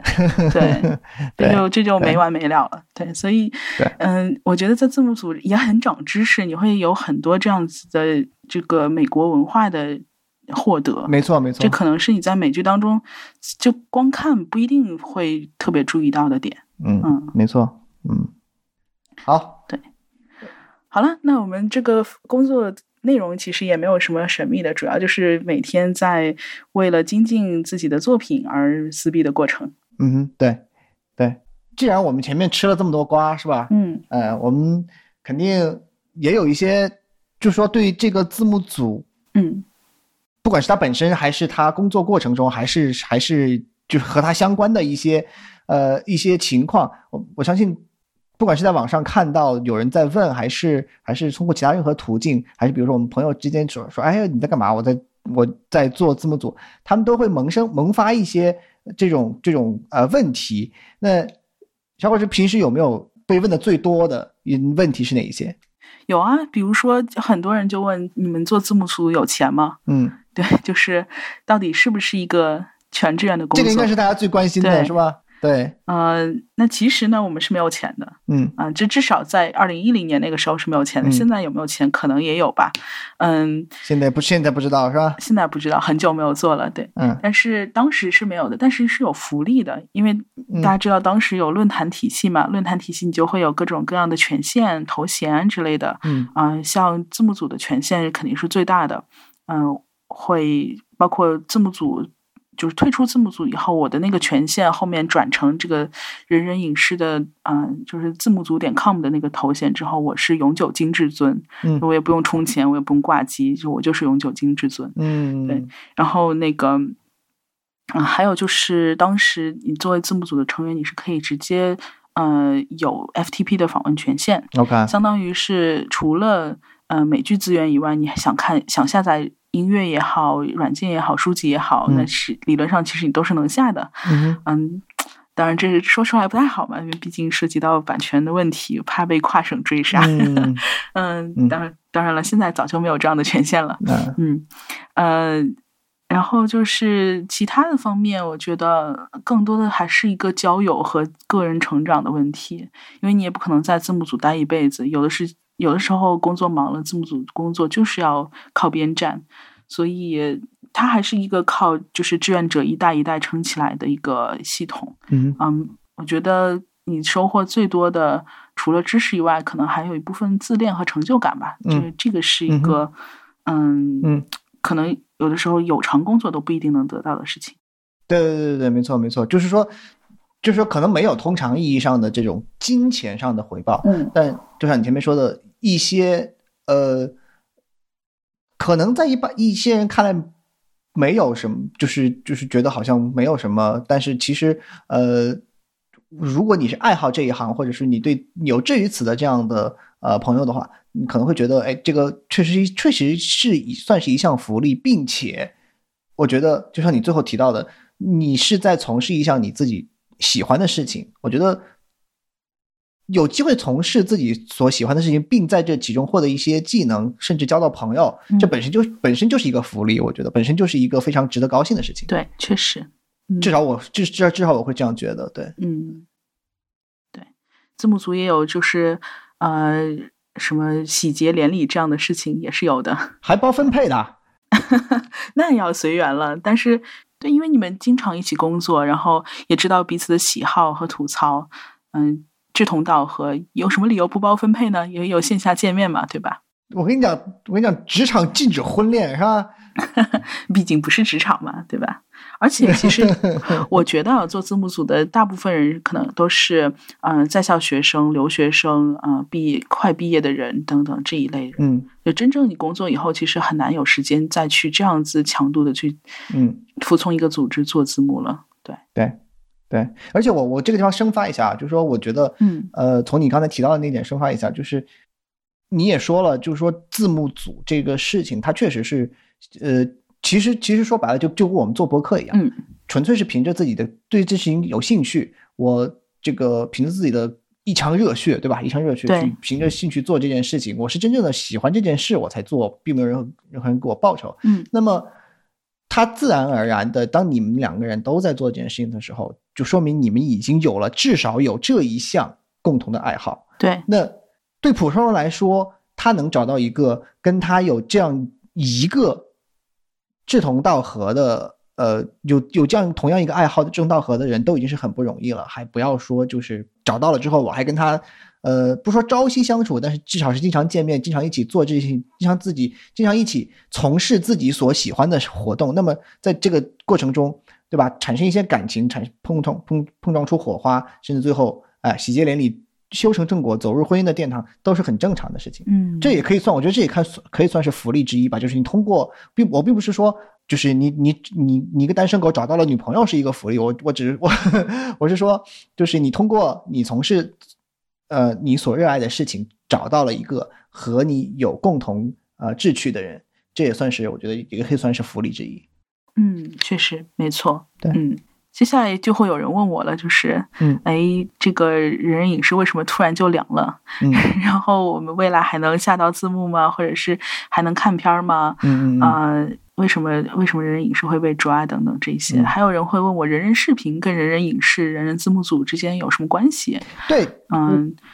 对，这其实也是我的这个疑问，就是说，因为因为我接触呃，这个就是我前面也说了，就是我接触这种下载资源，然后字幕组呃这样再去呃享受这些资源的这个这个时间呃偏早，然后后期我其实也就没有再关心这些事情了。然后当我再了解到呃人人的这个这个时候，他已经就感觉已经成为一个集团公司了，就是感觉好像有好多不同的，就就就相当于一开始我知道他就是因为字幕组，嗯。我就只知道一个人所谓的人人字幕组，嗯。然然后当他再再在我的这个这个社交圈里出现的时候，就已经就像我前面说的，什么东西都在做了。那么他到底是如何演变的，或者是说如何呃变从从一个字幕组变到今天这样一个庞然大物的？嗯，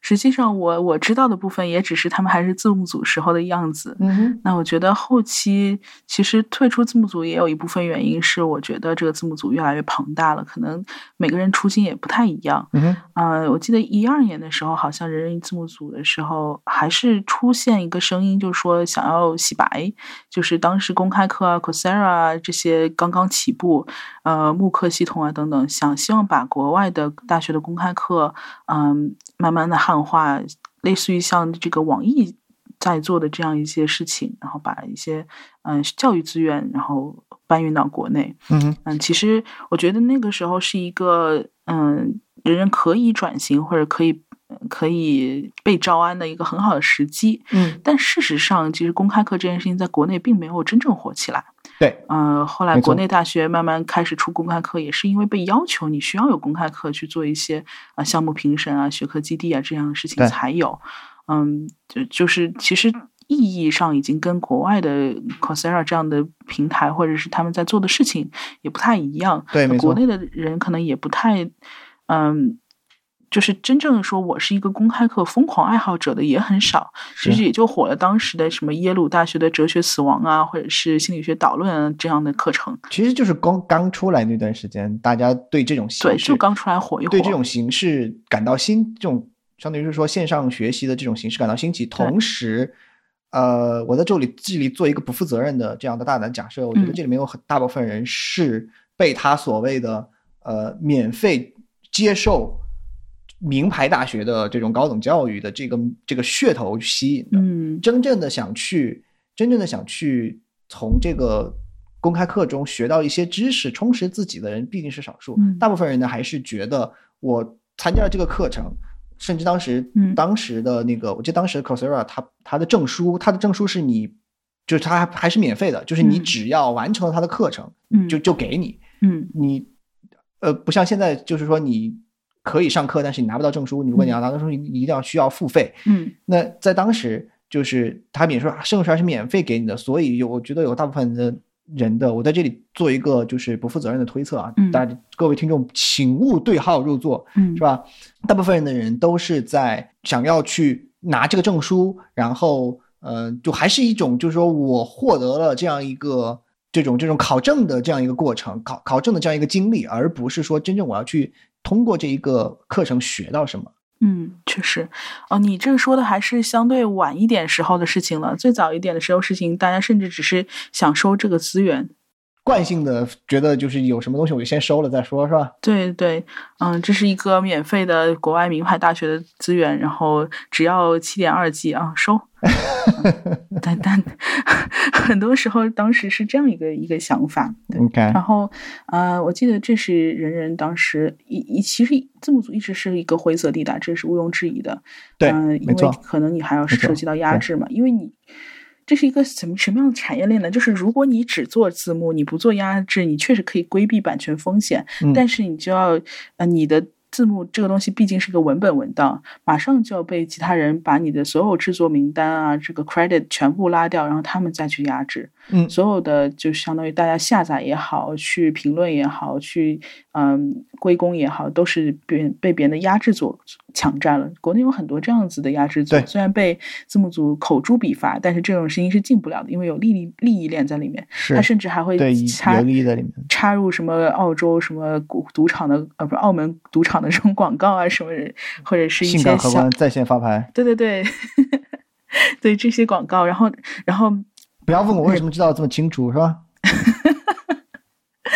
对，然后然后人家看到这些广告，反而又会来质疑人人影视，说你们干嘛夹带私货？嗯，所以这个时候你就会出现字幕组就会出现两难哦，我辛辛苦苦工作这么严格的产出，结果被压制组压压制了，还把所有人的名字去掉了，他们放了广告，他们盈利了，最后受骂的人又变成了人人，所以。这这个就是一个完全不能接受的事情，对不对？所以字幕组被迫还是要做压制。对那么做压制，你就必须是在黑色地带，嗯、灰色地带，对对吧？嗯，对对，呃，其实我记得当时是有想转型做一些商商业的翻译啊，或者是有偿翻嗯译，跟一些官方的视频网站合作，因为当时视频网站开始兴起了嘛，什么搜狐美剧啊，什么都开始买一些正版的了。嗯嗯嗯，但是这个毕竟有限，这是第一。第二，其实你跟视频网站合作的话，你是去掉了自己的署名权的。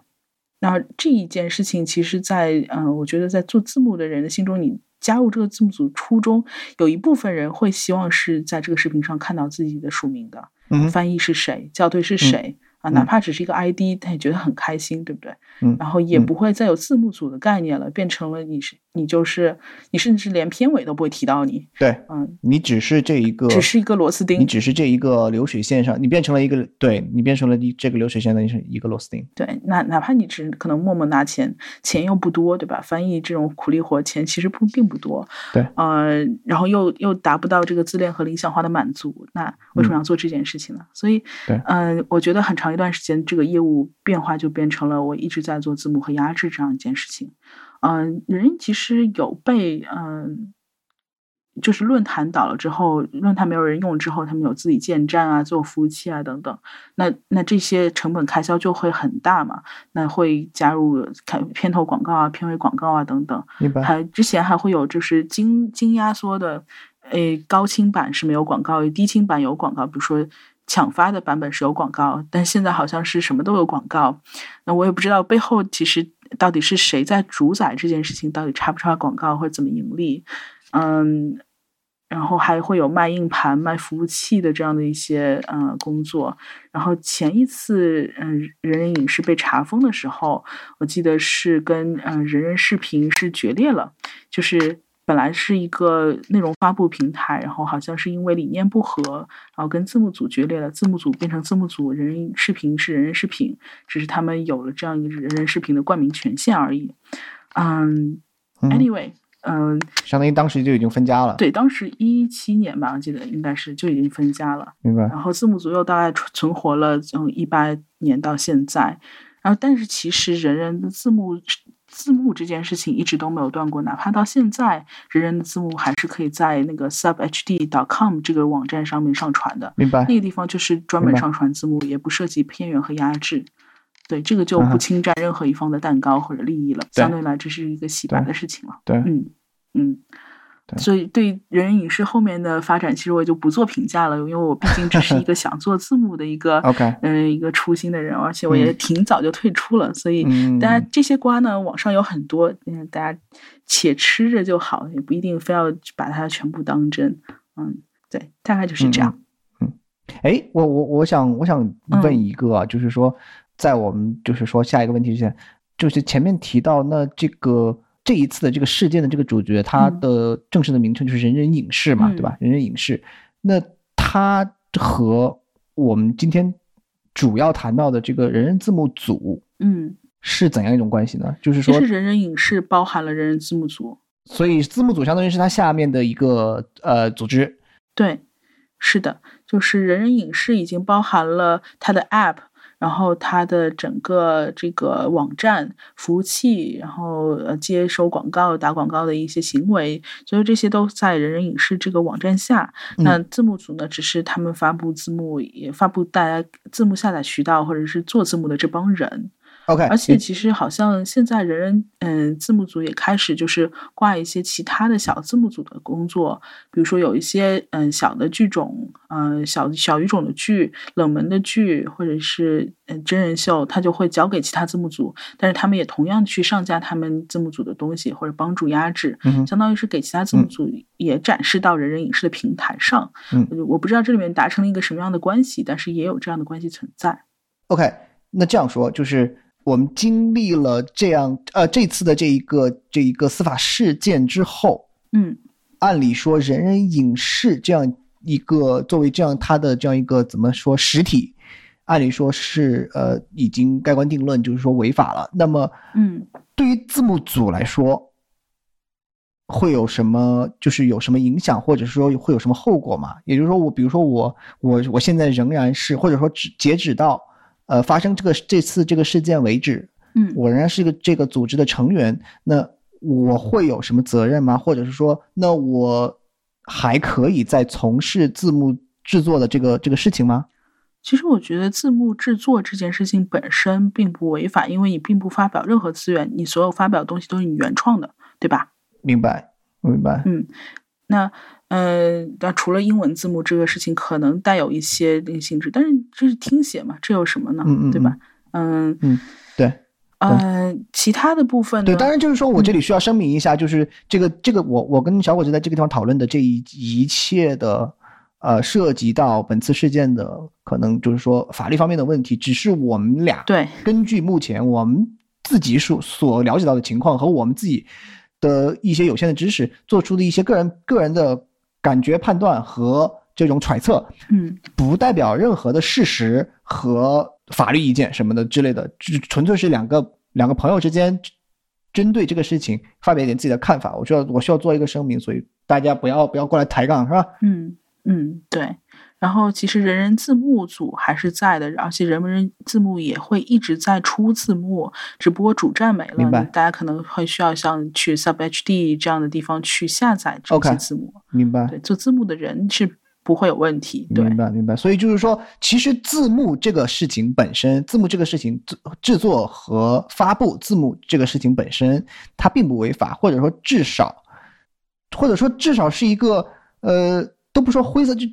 可能就浅灰色的这样一个一个一个地带，它并没有明确的明确的这样违法的这样行为。嗯呃，但是呃，这次的这个这个司法事件里面涉及到的，只是说他呃把这种含有版权的影视文件和字幕一起压制发布，这样一个这样一个行为触犯了现行的国内的法律，对吧？对，一方面触犯了法律，另一方面也触犯了，就是也是版权方的要求，或者是跟版权方跟国内合作商的要求等等。明白，嗯，明白。另外，当然还有一个非常没有办法跳过的话题，就是这个东西其实是没有审查的，对吧？是你广电本身就不不会答应啊，嗯对，对，这个这个这个是国内谈到国内的这种影视产品，嗯没有办法绕过的一个一个一个大的这样一个枷锁吧，可以说放放在所有的影视产品上的一个枷锁，没有办法跳过。对，我们就刚才讨论，我们就刚才也就讨论了一下这个呃为什么是吧？名人影视为什么这次说这个糟了是吧？嗯，然后这个他为什么会会为什么会被会会被对，呃会被抓起来，然后他对他那就是说到底是侵犯了谁的利益，对吧？我们刚才也讨论了一下，就是说这个一方面是呃这个法律上的法律上的这种呃要求，另外一方面也是版权方我。们最后说说一点吧，就是呃有一件有一个事情是，呃，其实刚刚已经说了，字幕组有没有鄙视链是有的。那嗯呃，有一些字幕组风评会比较差，要么是他们发布的资源内容呃参差不齐，或者不没有什么品控，或者是他们经常会抄袭别人别的字幕组的工作，啊、把它冠上自己的名字，嗯或者是直接稍微改几个字就冠上自己的名字，嗯要么就是直接拿来压制，然后把别的字幕组的那个制作信息给删除，啊、当然这些字幕组都是在业内被诟病的。哦，这这这样的行为，这里我就不点名了，对对对大家可以网上搜一搜。我觉得，我觉得这样的瓜肯定网上也很多，是吧？大家一看就能知道。对呀、就我的，我刚才是想说，就是我觉得我可以呃大言不惭的称自己为一个呃内容创作者。我觉得这个不仅是在字幕组范围内，我觉得只要是你身为一个内容创作者，嗯抄袭这件事情都是非常让人不齿的。就是说，如果你出现了嗯呃抄袭这种行为，我觉得你你是没有资格称自己为一个创创作者的。对对吧？你你你是在你是在利用你是在坐享其成，利用别人的成果，嗯。所以我觉得抄袭这件事情不仅限于字幕组，在任何的这样的创作范围内都是都应都应该是被谴责和不被允许的。嗯，确实，正如前面这个是吧，跳出来假装道歉的那谁谁，嗯，对对，确实。但是你别说，同行之间借鉴还真的是有的。我记得我在人人影视的时候，呃，人人字幕组的时候是，嗯，有做过有一些老剧的重制，比如说《同志亦凡人》嗯 QAF，、还有铁铁嗯叫什么《铁证悬案》（Cold Case）。嗯、像这两部剧都是老剧了，以前是伊甸园做的，然后当时人人想要重制，嗯，也参与了一些重制字幕的工作。嗯，那我确实也会把伊甸园当时的翻译字幕打开，看看他们当时是怎么翻的，嗯会有一些错误的地方，但是有一些真的很精妙的地方，我也会借鉴。就已经有好的翻译了，为什么不呢？嗯，当然，这个这个前提是我肯定不会去抄袭它，但是对嗯，但是本身你就希望把这件事情做得更好，没有必要闭门造车。有的时候，嗯，我觉得就是说，这个所谓的借鉴和抄袭的区别和嗯。怎么去界定，这个网上的讨论已经很多了，大家肯定嗯。就是肯定就是说所谓的心中也有自己的一杆秤，我们不在这个地方再再就是在讨论这个问题，但是我就是我只是想表达一下观点，就是说就是说这这里面一定是有一个呃会有一个度。应该是说有一个会有一个非常清晰的界限，嗯会有一个难以，我觉得是是难以明确的规定，但应该是清晰的界界限，就是说，就是你你对隐隐的对，就是你没有办法以一个明文，可能就是说我比如说这句话里面包含了多少嗯。相同的部分，就变成了抄袭或者是借鉴，这个也不一定，因为我们看过很多嗯。类似的事件，对吧？它没有一个明文的标准，但我觉得它是一个你没有办法用明文去规定，但任何一个有有正常理智的思维、理智理智思维的人都应该是拥有一条清晰的界限，就是什么是借鉴，什么是抄袭。我觉得这这个这是一个呃，应该是一应该是属于你的一种基本的常识的范畴内的东西。对，确实。OK，那我其实今天想要聊的东西就差不多了。最后，我想跟你探讨一个问题啊，就是你觉得如今人们还需要字幕组吗？就是尤尤其指英汉字幕，小语种不说，嗯哼，就是英汉字幕的存在还有必要吗？尤其在美剧这样或者电影这样的行业上。怎么说呢？对于我来讲，像我这样的话，我在国外也生活了挺挺久了，然后嗯不要脸的自夸一下是吧？我现在基本上基本上啃生肉也没有什么太大的问题，至少是这种比如普通的电影和呃一般的非专业类的美剧的话，我一般嗯啃生肉一般是没什么问题的，可以可以看下来。嗯而且而且说实话，我现在会觉得就是呃没有字幕的，嗯单纯看画面，然后靠听声音来获取信息的这样一种方式的话，有时候会比看字幕更好，因为我总是会被，就是我总会总是会被那个字幕，就是会对，字幕永远是一种干扰。对是分散一些分散一些注意力。然后我现在想起来啊，我我以前其实不知道为什么有这个原因，就是说我有一个呃很很长以来的很长时间以来的这样一种印象，就是我看电影和看美剧，经常隔一段时间之后，我如果再去二刷或者三刷再去看的话，我会发现有很多这种就感觉我好像从来没有看过一样，操，第一遍去看。但你听众中如果有人想脱口而出，那是因为你年纪大或者老的话，你给我闭嘴是吧？除了除了这个原因之外，呃我觉得另外的一个原因，可能也是因为我到现在为止还是习惯是要看字幕的，嗯，所以我在第一遍看的时候，总归是没有办法全神贯注的去关专注于画面，一定会有一部分的注意力是被字幕吸，嗯就是分散掉的。我我要花这个注意力去通过文字来获得这个信息，所以我觉得可能如果你有这个能力或者有这个习惯，不看字幕，然后去看这种我们所谓的生肉，就是就是纯粹靠字，纯纯粹去看画面，然后呃文字的部分、语音的部分，你你你靠靠自己的听力去去吸收，我觉得可能是一种呃比较好的方式。但是这里有一个非常大的但是，我觉得英汉字幕仍然是有它存在的意义的，并且是一个非常大的意义吧。我觉得我我找不到一个非常好的词来形容这一这个意义，但是我觉得它它应该是已已经是一个非常分量非常重的这样一个事情。嗯即使是在现在，因为我觉得文字这个东西本身就可以称之为一种艺术。嗯就像你就像我们前面讨论的，我们前面讨论那么多如何如何做这种就是信达雅的英汉翻译，就是同样的一句话，同样的英文的一句话，你要如何去把它用一个同用用中文来表达出表达出同样的意思，嗯这是一门艺术，而我觉得我们在这方面的能力还需要培养。嗯而且，我觉得像人人字幕组这样的组织，它以这样的严谨的、认真的态度来对待这个事情，来给我们提供这样好的呃这种翻译翻译好的字幕的资源，就是来培养我们这种能力。我觉得我们这种能力现在还不能说是已经呃在我们国内观众里面大规模的已经具备了这样的能力，我觉得反而大部分的人是不具备这样的艺术对这样可以说是一种艺术的鉴赏力的嗯，还是需要培养的。我觉得从这个角度上来说，制作的好的精良的字幕仍然是有存在的意义的。嗯，你怎么看？对，然后这其实我觉得人人现在也十年多了嘛，那我自己感觉就是现在这个时代也是一个数据的为王的时代。那我们积累了这么多的翻译，也经过了这么多的讨论，实际上其实人人现在已经在做一个自己的就是语义库。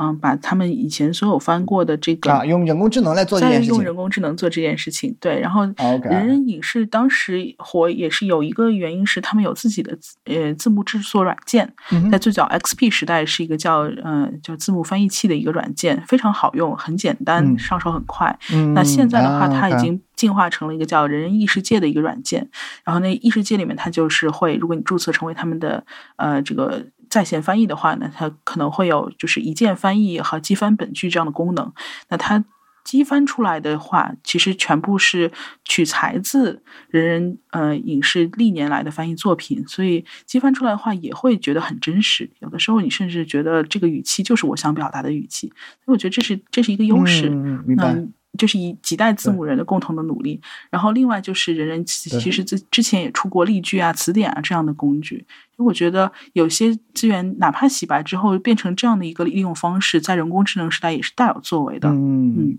所以错。呃，我觉得字幕这件事情，嗯、薪火传承吧，总有人有这样的愿望，总有人是有理想主义，嗯呃，可以去做这件事情，也胜任这件事情。像你说的，这件事情本身也是一个一门上升到艺术层面的讨论，啊、也可以找到更多志同道合的朋友。真的是真的是对，真的是可以称之为是一门艺术的。嗯，对。那我想未来做字幕这件事情，也不仅仅只是想要呃降低沟通的成本，传达一些海外优质的内容，嗯更多的我我觉得可以发挥无限的可能性。嗯我们在呃只要人能动起来，很多事情，呃，我觉得最后无心插柳成的那件事情，可能是最美丽的。对对对，没错没错。OK 了，好，呃，我们今天就这件事情啊，已经讨论了非常久了，是吧？嗯在节目的最后呢，我还想，呃，因为其实，呃，我我想以一个这种用户的这个角度，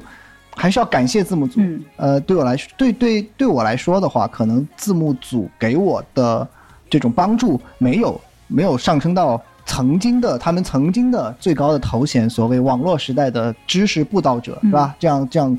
我可能可能没有这么高的这个，但是我觉得字幕组是可以说说是打开了我认识世界另外一面的这样一个大门。嗯很多东西，呃，在我那在我们那个时代，如果没有字幕组的话，我们是没有办法去接触到的对，，确实对吧？嗯我这两天呃在微博上刷这些刷这个关于这件事情的这些微博，呃，我看有很多人也表达了同样的意见，就是说最表达的最最频繁的这样一个想法，一一是感谢字幕组这样的组织的组织的存在，嗯第二个就是说，就是就是字幕组已经成为了自己童年的一组成的一个部分。童年和他们我们的童年和青少年时代，如果没有字幕组的话，我们是无法想象我们就是没有字幕组的话，我们的人生会变成怎么样，会是完全的另外的一个一一一种模样。然后这个地方，我想引用我在微博上看到的一个用户他发的一篇微博，我觉得可以作为我们今天节目的结束。他说，呃，这个这个用户的呃用户名叫做闪灵爱，他说，感谢任何字幕组，无论大小，因为有你们，海上看鲸豚，山顶看月亮，即使相隔万里，不再是奢望。嗯，这是一帮推倒巴别塔的人。是，没错。那么我们今天对字幕组的讨论就到这里，嗯感谢小果汁做客我们折耳根播客。嗯，感谢折耳根学长的邀请，也是梳理了我可能青春的回忆吧。嗯嗯，我们没有想到，其实其实这个事情也是一时兴起了。就是如果可能，如果没有这次这个事件，我们可能不会有这样一个机会来来梳理自己，不管是出于像小果汁那样，出于一个亲身参与过这件事情的人的角度，还是出于我一个纯粹是一个呃服务的享受者、用户的这样角度来梳理这样一件事情。嗯嗯，不会有这样一个机会，所以呃，但是没想到我们都就是在这个过程中，他都还挺感慨的，所以嗯还是还是那句话，感谢字幕组。嗯然后我觉得这件事情一定会呃，一定会一定会后继有人，一定会有人继续把这个事情做下去。嗯，对没错。好那感谢各位听众的耐心聆听啦。，对，我们今天的节目就像这样了，感谢大家的收听，我们下期再见。拜拜，下期见。